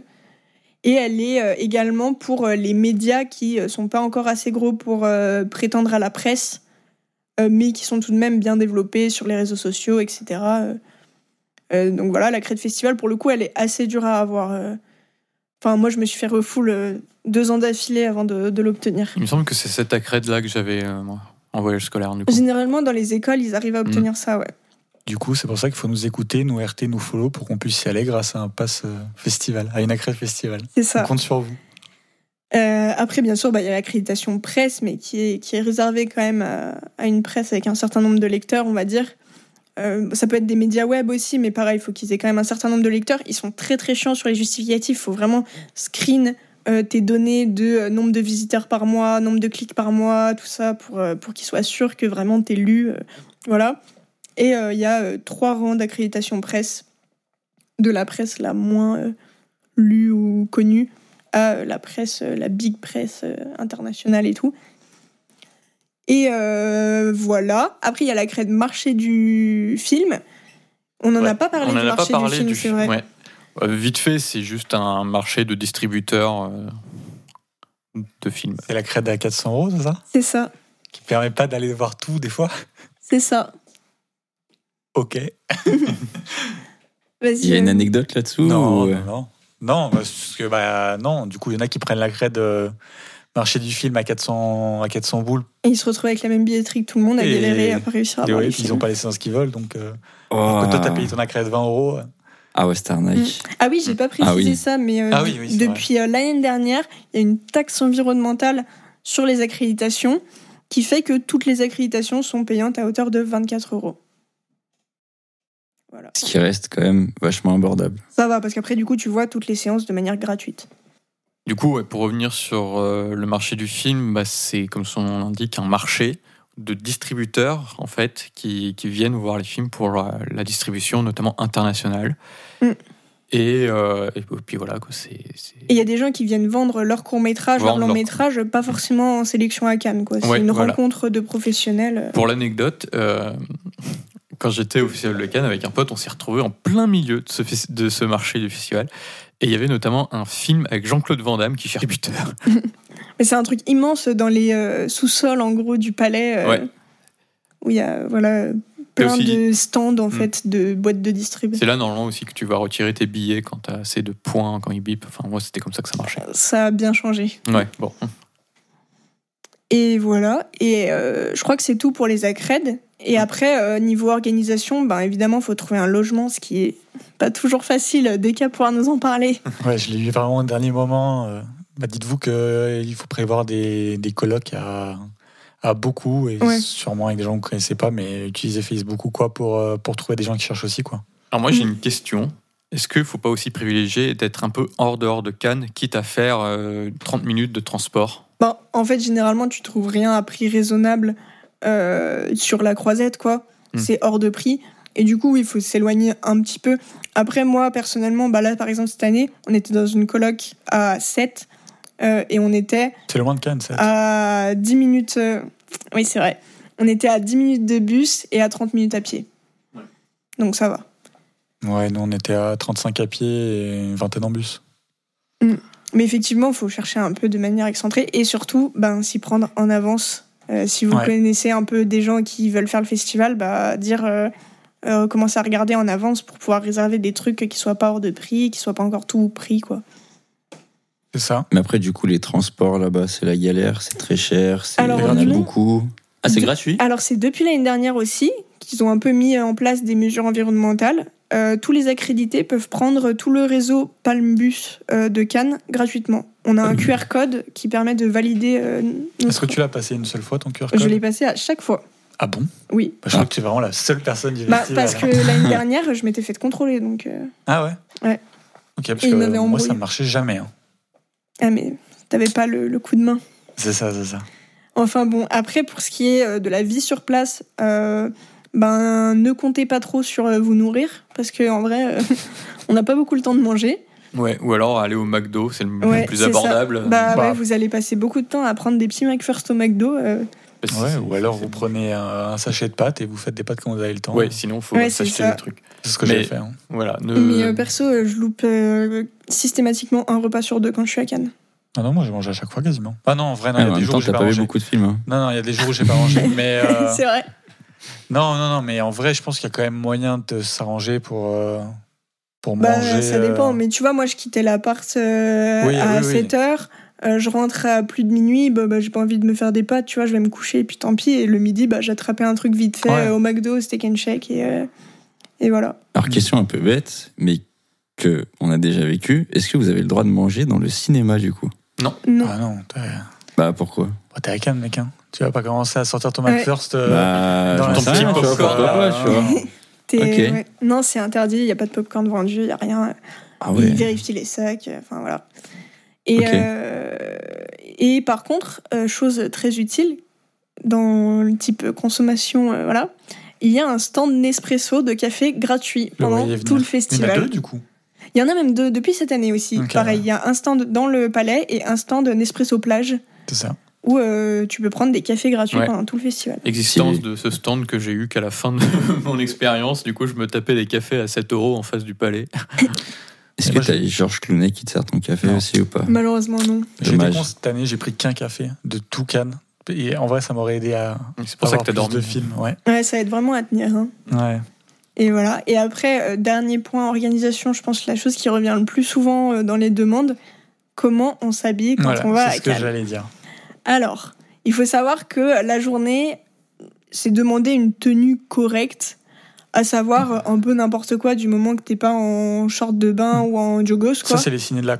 qui sont sur la croisette parce que tu as aussi les ciné euh, plus en périphérie où je crois que par exemple le cinéum, tu peux y aller en. Oui, oui, oui. Mais pour euh, les cinémas sur la croisette, en tout cas, ouais, Hmm. c'est tenue correcte. Donc, en gros, tu mets un pantalon, un t-shirt, euh, c'est bon, quoi. T'es dans les clous.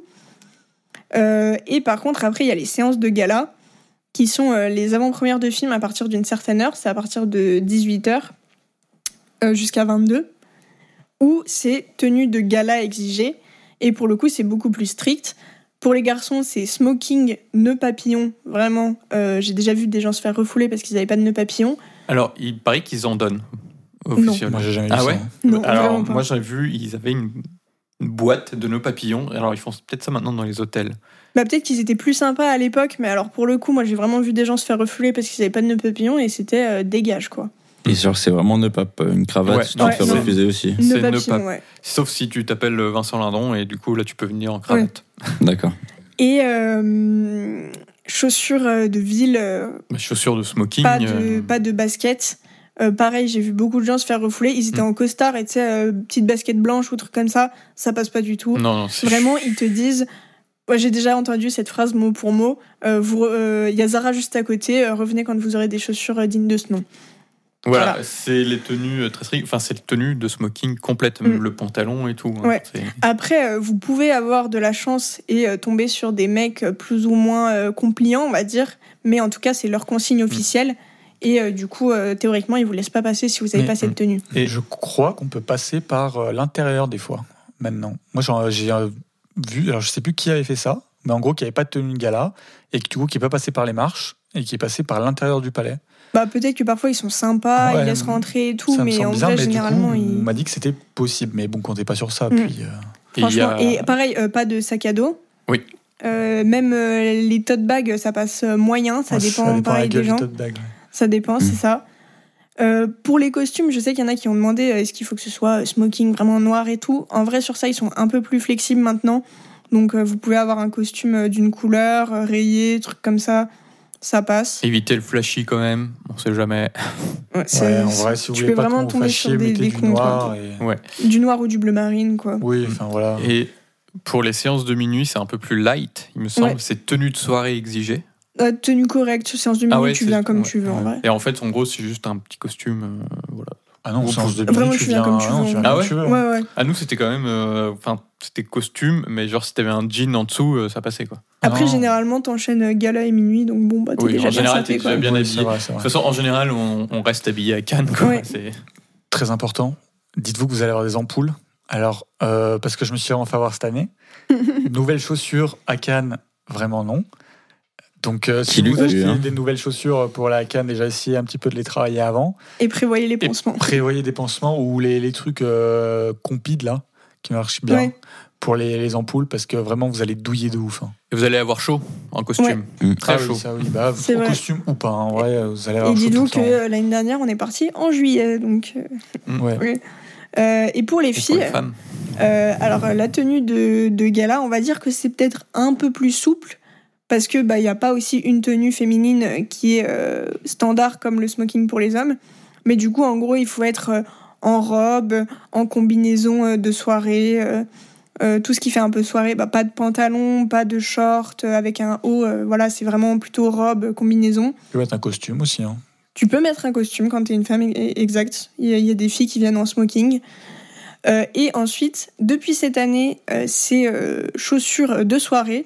Donc, euh, Ah, des, c'est plus les talons. voilà, donc des sandales brillantes, des trucs comme ça, ça passe. Mais ceci dit, bah, restez quand même vigilant parce qu'en fait, euh, euh, selon la personne sur qui tu tombes, Mhm. pareil, ils sont plus ou moins conciliants. Et moi, cette année, je me suis pris une remarque parce que j'avais pas de talons euh, de quelqu'un qui a dit je peux pas vous laisser rentrer sans talons. J'ai dit ben sur votre site c'est écrit que Ouais. que chaussures de soirée du moment que c'est pas des, des baskets ça marche. Elle m'a dit ah bah je suis vraiment sympa mais la prochaine fois mettez des talons au moins vous êtes sûr de pas vous faire embêter. Donc euh, voilà c'est ils sont quand même assez rigoureux. Et je crois, enfin, niveau tenue aussi pour les femmes, c'est euh, pas de tenue euh, au-dessus du genou, quoi. C'est robe. euh, Alors ça, euh, ça- Ça a c'est peut-être changé, théorique, mais- c'est théorique, mais pour le coup, j'y suis déjà allée avec euh, Ah ouais. avec des est tenues. nu en plus Ouais, voilà. cette année pour avoir les places. Donc, euh, Donc mieux. voilà. Non, mais en tout cas, faut c'est quelque chose à prévoir avant. euh, Ça représente un petit budget supplémentaire, évidemment. hein, En plus euh, du logement, du transport. euh, pareil, le transport, prenez-y-vous en avance parce que C'est la question que je vais vous poser, parce que du coup, là, cette année, vous y êtes allé en voiture ouais. Ouais. ou en covoite, mais les autres années, est-ce que toi, lui, t'as dû aller en bus, je Non, pense moi j'y suis allé Après, en covoite en- aussi avec euh, mes camarades de classe. C'était Mm. vraiment. Ah oui, ah oui. c'était à l'arrache complet. En fait, euh, notre école a dit bon, euh, vous avez 5 jours à Cannes, vous vous démerdez pour y aller, mais vous avez, on a rendez-vous à 18h30 à l'hôtel. Donc voilà. c'est Ouais. les pires. Mais sinon, très bien. Non, euh, Les sinon, autres années, t'allais euh, comment, Sinon, j'ai pris le train. Euh, si on s'y prend suffisamment en avance, tu peux trouver des trucs à des prix raisonnables dans les Wigo, les trucs comme ça. Parfois, j'ai pris le bus, les, les bus, euh, Blablabus, euh, Flixbus et tout. Bah là, pour rentrer, j'ai pris le bus d'ailleurs. Parce qu'en fait, sinon, c'est hors de prix. Et euh, les trains, ils sont hyper chers et ils se complètent très vite. Et du coup, par exemple, je connais quelqu'un qui est resté bloqué à Cannes parce qu'en fait, il avait pas de train pour remonter. Genre, tous les trains étaient complets. Et il a réussi à se démerder, euh, genre, euh, deux jours après la fin du festival pour récupérer un billet de train. Mais et il avait la chance d'être logé pas dans un Airbnb. ouais, Donc, pas le truc où tu dois rendre les clés et partir.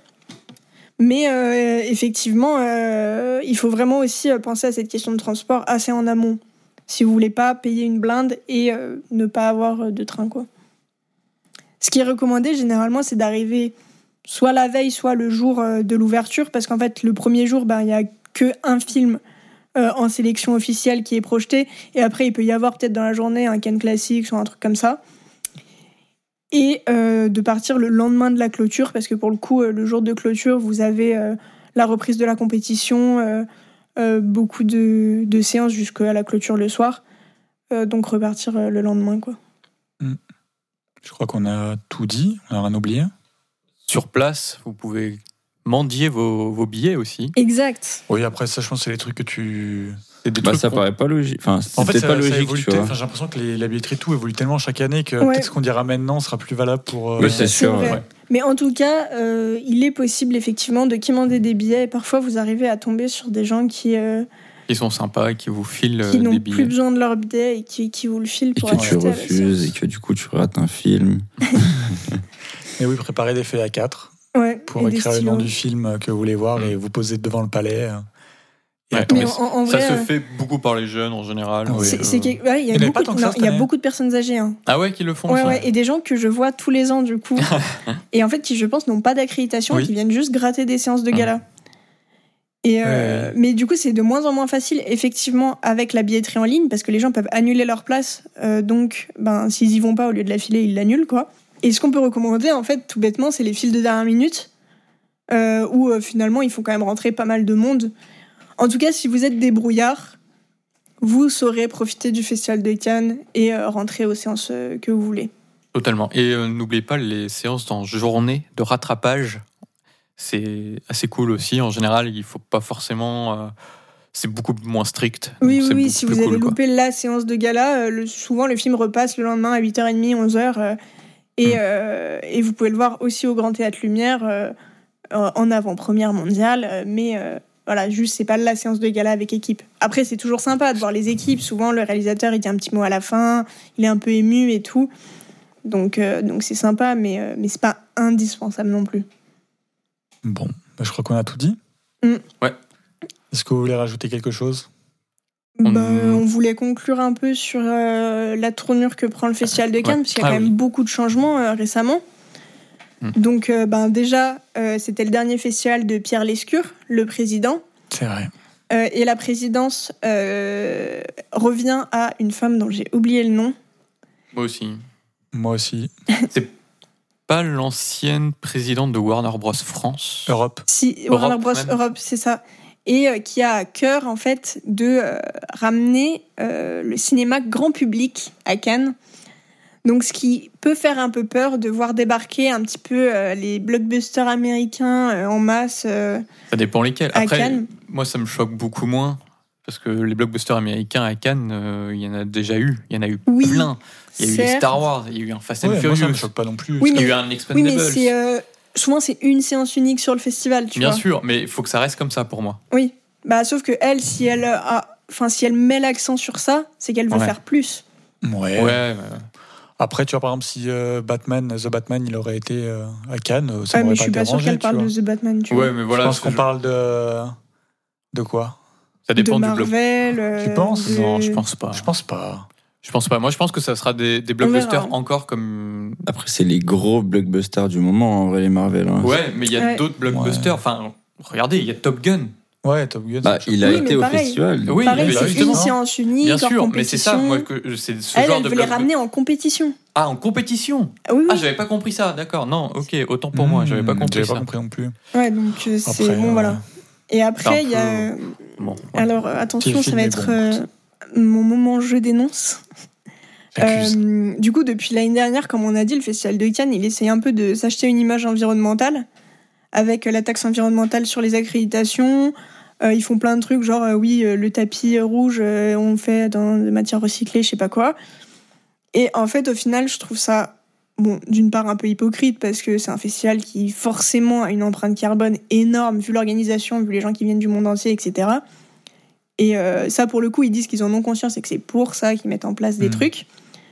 Mais en fait, je trouve ça un peu hypocrite parce que paradoxalement, ils vont développer euh, des partenariats, notamment euh, cette année avec Brut, euh, qui ont fait une histoire de NFT euh, pendant le Mhm. Festival de Cannes. Et en fait, les NFT, c'est un truc ultra polluant. Ouais. euh, qui utilise des systèmes de serveurs blockchain. Je vais pas m'étendre sur ça, je suis pas non plus experte, Personne n'est expert, hein, franchement. mais qui sont ultra polluants.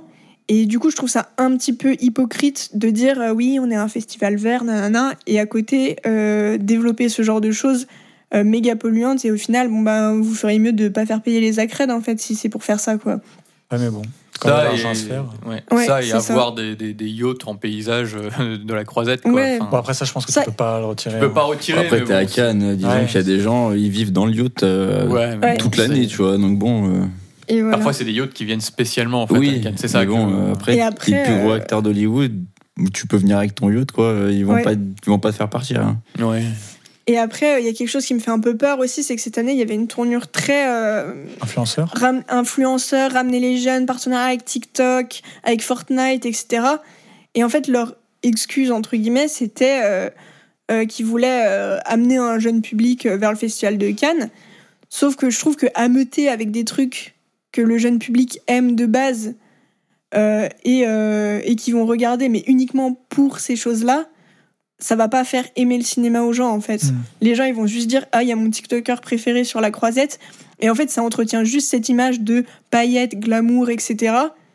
qui au final n'est vraiment pas ce qu'il faut retenir de Cannes, même si c'est un- Bah, une un peu ça ambiance. Ça existe, mais c'est pas Ça ce existe, mais je veux dire, les gens, les jeunes qui veulent vraiment aller à Cannes, c'est parce qu'ils aiment le cinéma Oui. et ils n'ont pas besoin de TikTok, de Fortnite et tout pour être intéressés et pour y aller.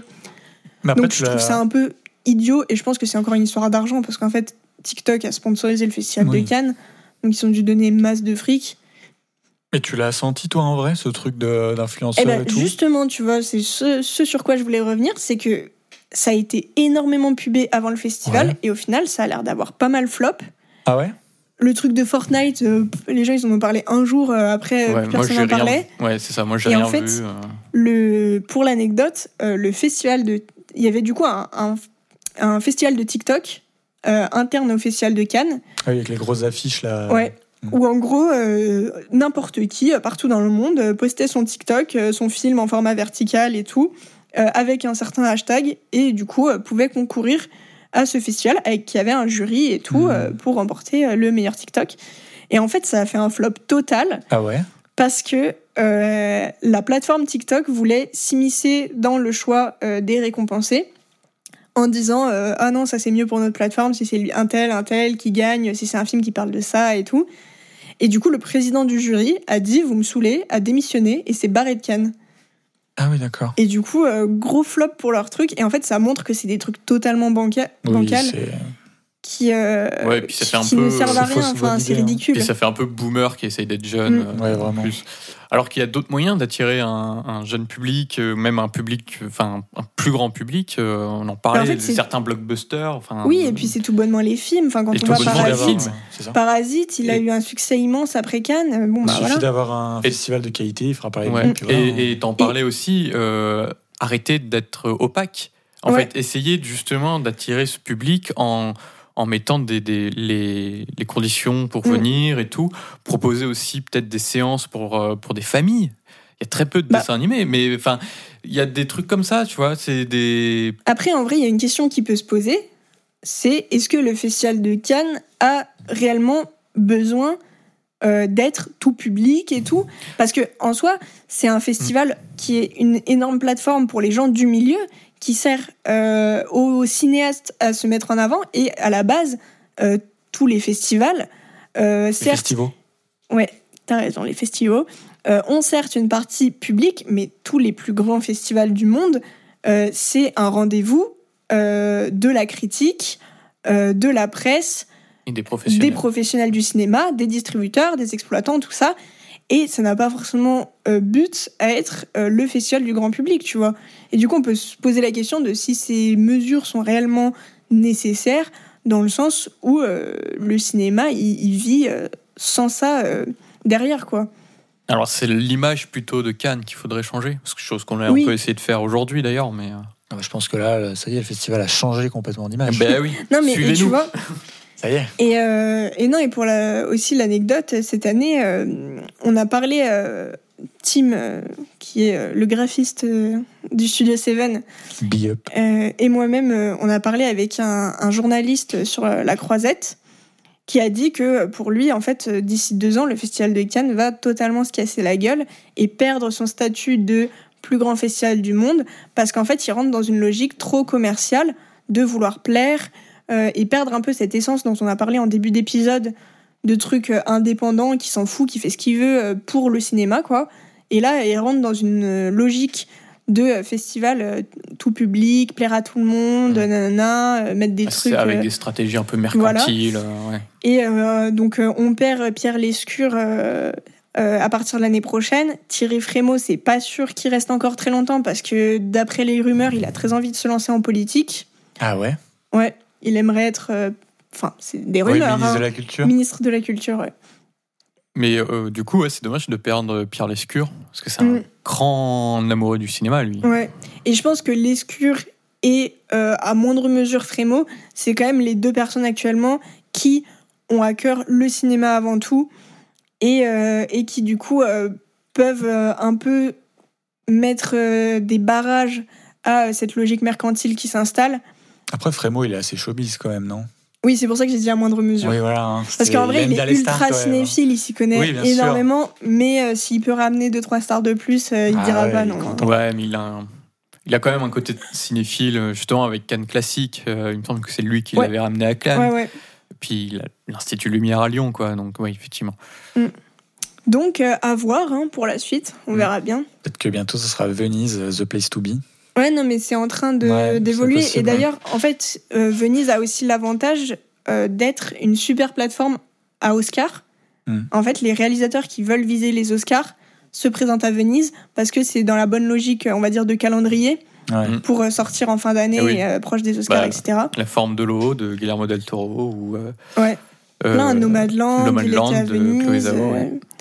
Euh, enfin voilà, et, et du coup, euh, effectivement, c'est un festival qui bon, bah, est historiquement euh, immense, euh, mais est euh, vraiment euh, dans une certaine rivalité avec le Festival de Cannes, parce qu'en fait, les, fi- les films qui ne viennent pas au Festival de Cannes, alors qu'ils pourraient être grandement pressentis, c'est parce qu'ils ont envie d'aller à Venise. Quoi. Hmm. La question se pose un peu pour les films finis, on va dire, dans cette période, c'est est-ce qu'on va à Cannes ou à Venise? Bon, du coup, je crois qu'on a un peu tout dit sur Ouais, Cannes, on finalement.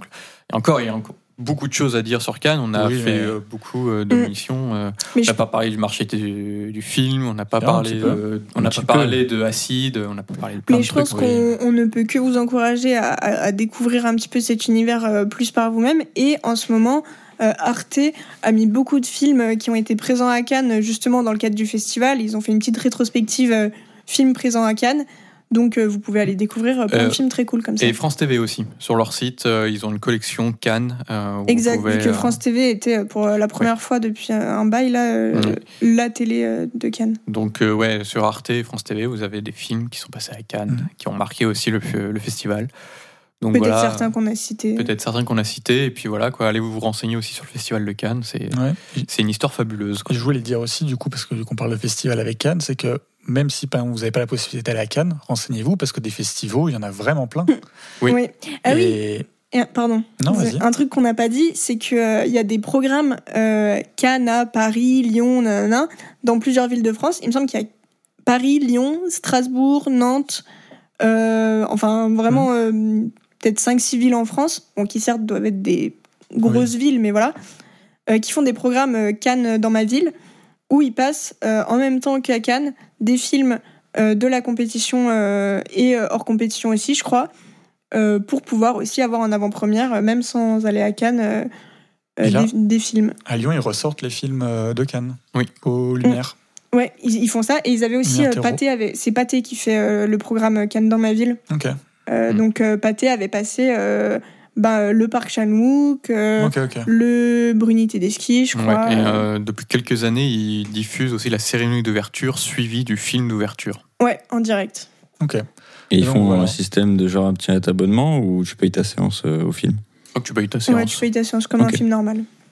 Ouais. Mais donc voilà, c'est pour vous dire, euh, les festivals, il y en a plein. Et même si c'est pas Cannes, renseignez-vous parce que euh, c'est toujours sympa et c'est différent. Mais faites-en Mm. parce que c'est cool si ça vous intéresse en tout cas. Et écoutez nos bonus euh, en festival euh, Exactement. pour on va euh, essayer nous d'en faire parler. euh, le plus possible, mais euh, ouais. Euh, écoutez, je pense qu'on va passer au film du Letterboxd. Ouais. Je suis pour qu'on le fasse assez rapidement parce que euh, l'épisode est déjà assez lourd, donc juste bah voilà, on cite notre film et puis euh, voilà, on Ok. va pas. Voir, et puis voilà. Ouais, on, on va, Vite fait, on va assez vite. Moi, ça va être très rapide. hein. Bah alors tu peux commencer, Louis. Ouais, moi j'ai choisi le film euh, Olimaki de euh, Kuosmanen. Ouais, là il va falloir que tu épelles parce que là je crois que. C'est un, c'est un, c'est un Non, cinéaste. mais même le euh, nom du film, j'ai pas. Olimaki. Ok. C'est un prénom, c'est un nom et un prénom. D'accord, ok. Ok. C'est un film finlandais que j'ai vu au Festival de Cannes en 2016, qui a eu le prix Un certain regard, il me semble. Euh, le, le grand prix d'un certain regard. Et c'est un, un biopic, tout simplement, une- qui raconte euh, l'histoire véridique du boxeur finlandais Olimaki, qui est le premier finlandais à boxer dans un championnat du monde. Et euh, on, le suit avant. euh, il a un gros match à faire face au boxeur américain Davy Moore et on, lui, suit un petit peu euh, sa vie, sa vie de famille et sa préparation un petit peu avant, avant le match et bien entendu le match de boxe. Et c'est un très bon film, un très beau film en noir et blanc. Voilà, foncez le voir en plus euh, si vous aimez la boxe, mais si vous aimez aussi les destins un petit peu euh, sportifs comme ça, c'est très intéressant. Qui est stylé? Pauline. Alors moi j'ai choisi J'ai perdu mon corps de Jérémy Clapin, qui est un film d'animation qui a reçu euh, le Grand Prix à la Semaine de la Critique, qui est vraiment un super film sur euh, euh, quelqu'un qui perd sa main euh, dans un accident. Et en fait, euh, tout le long du film, on suit euh, la main qui essaye de retrouver euh, son corps, en fait. Et, donc, il, y a des flashbacks également pour expliquer comment on en est arrivé là. C'est vraiment un très très beau film d'animation avec une bande originale superbe.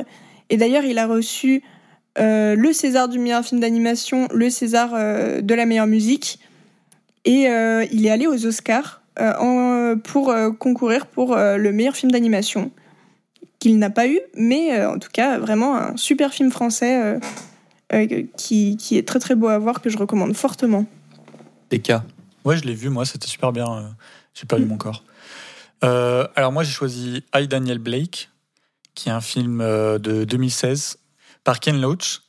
Euh, bon, alors, Ken Loach, c'est souvent des films euh, très, euh, on va dire, engagés, sociaux, plutôt à gauche. hein. Euh, Et donc là, c'est euh, l'histoire d'un homme qui s'appelle Daniel Blake, qui, qui, on va dire, qui galère un peu dans, euh, dans sa reprise du travail, en fait. Ça, à trouver un, un travail parce qu'il a des, il a des soucis et tout. Puis c'est un peu compliqué, l'administration, tout ça. Ça se passe en Angleterre. Ouais. Et, et voilà, moi je, je l'avais vu, j'avais trouvé ça vachement sympa. C'est euh, quand j'ai vraiment commencé à regarder pas mal de films, ça- je crois que c'est le tout premier que j'ai vraiment commencé.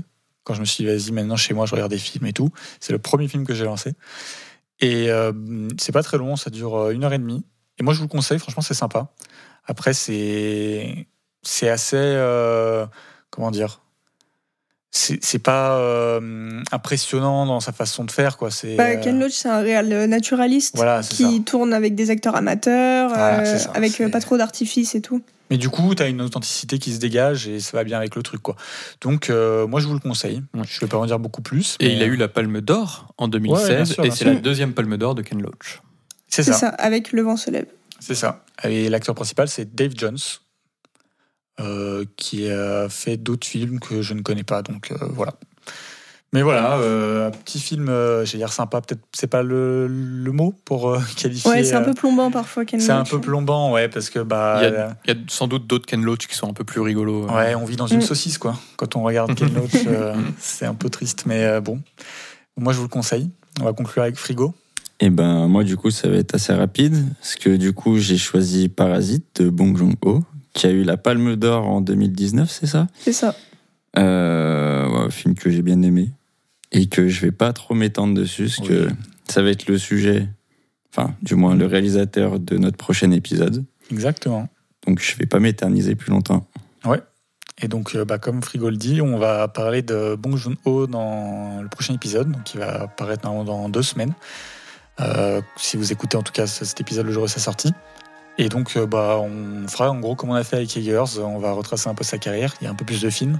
Donc, euh, on va essayer de, de voir comment on fait pour pas euh, faire un épisode trop trop long, mais euh, Mm. voilà.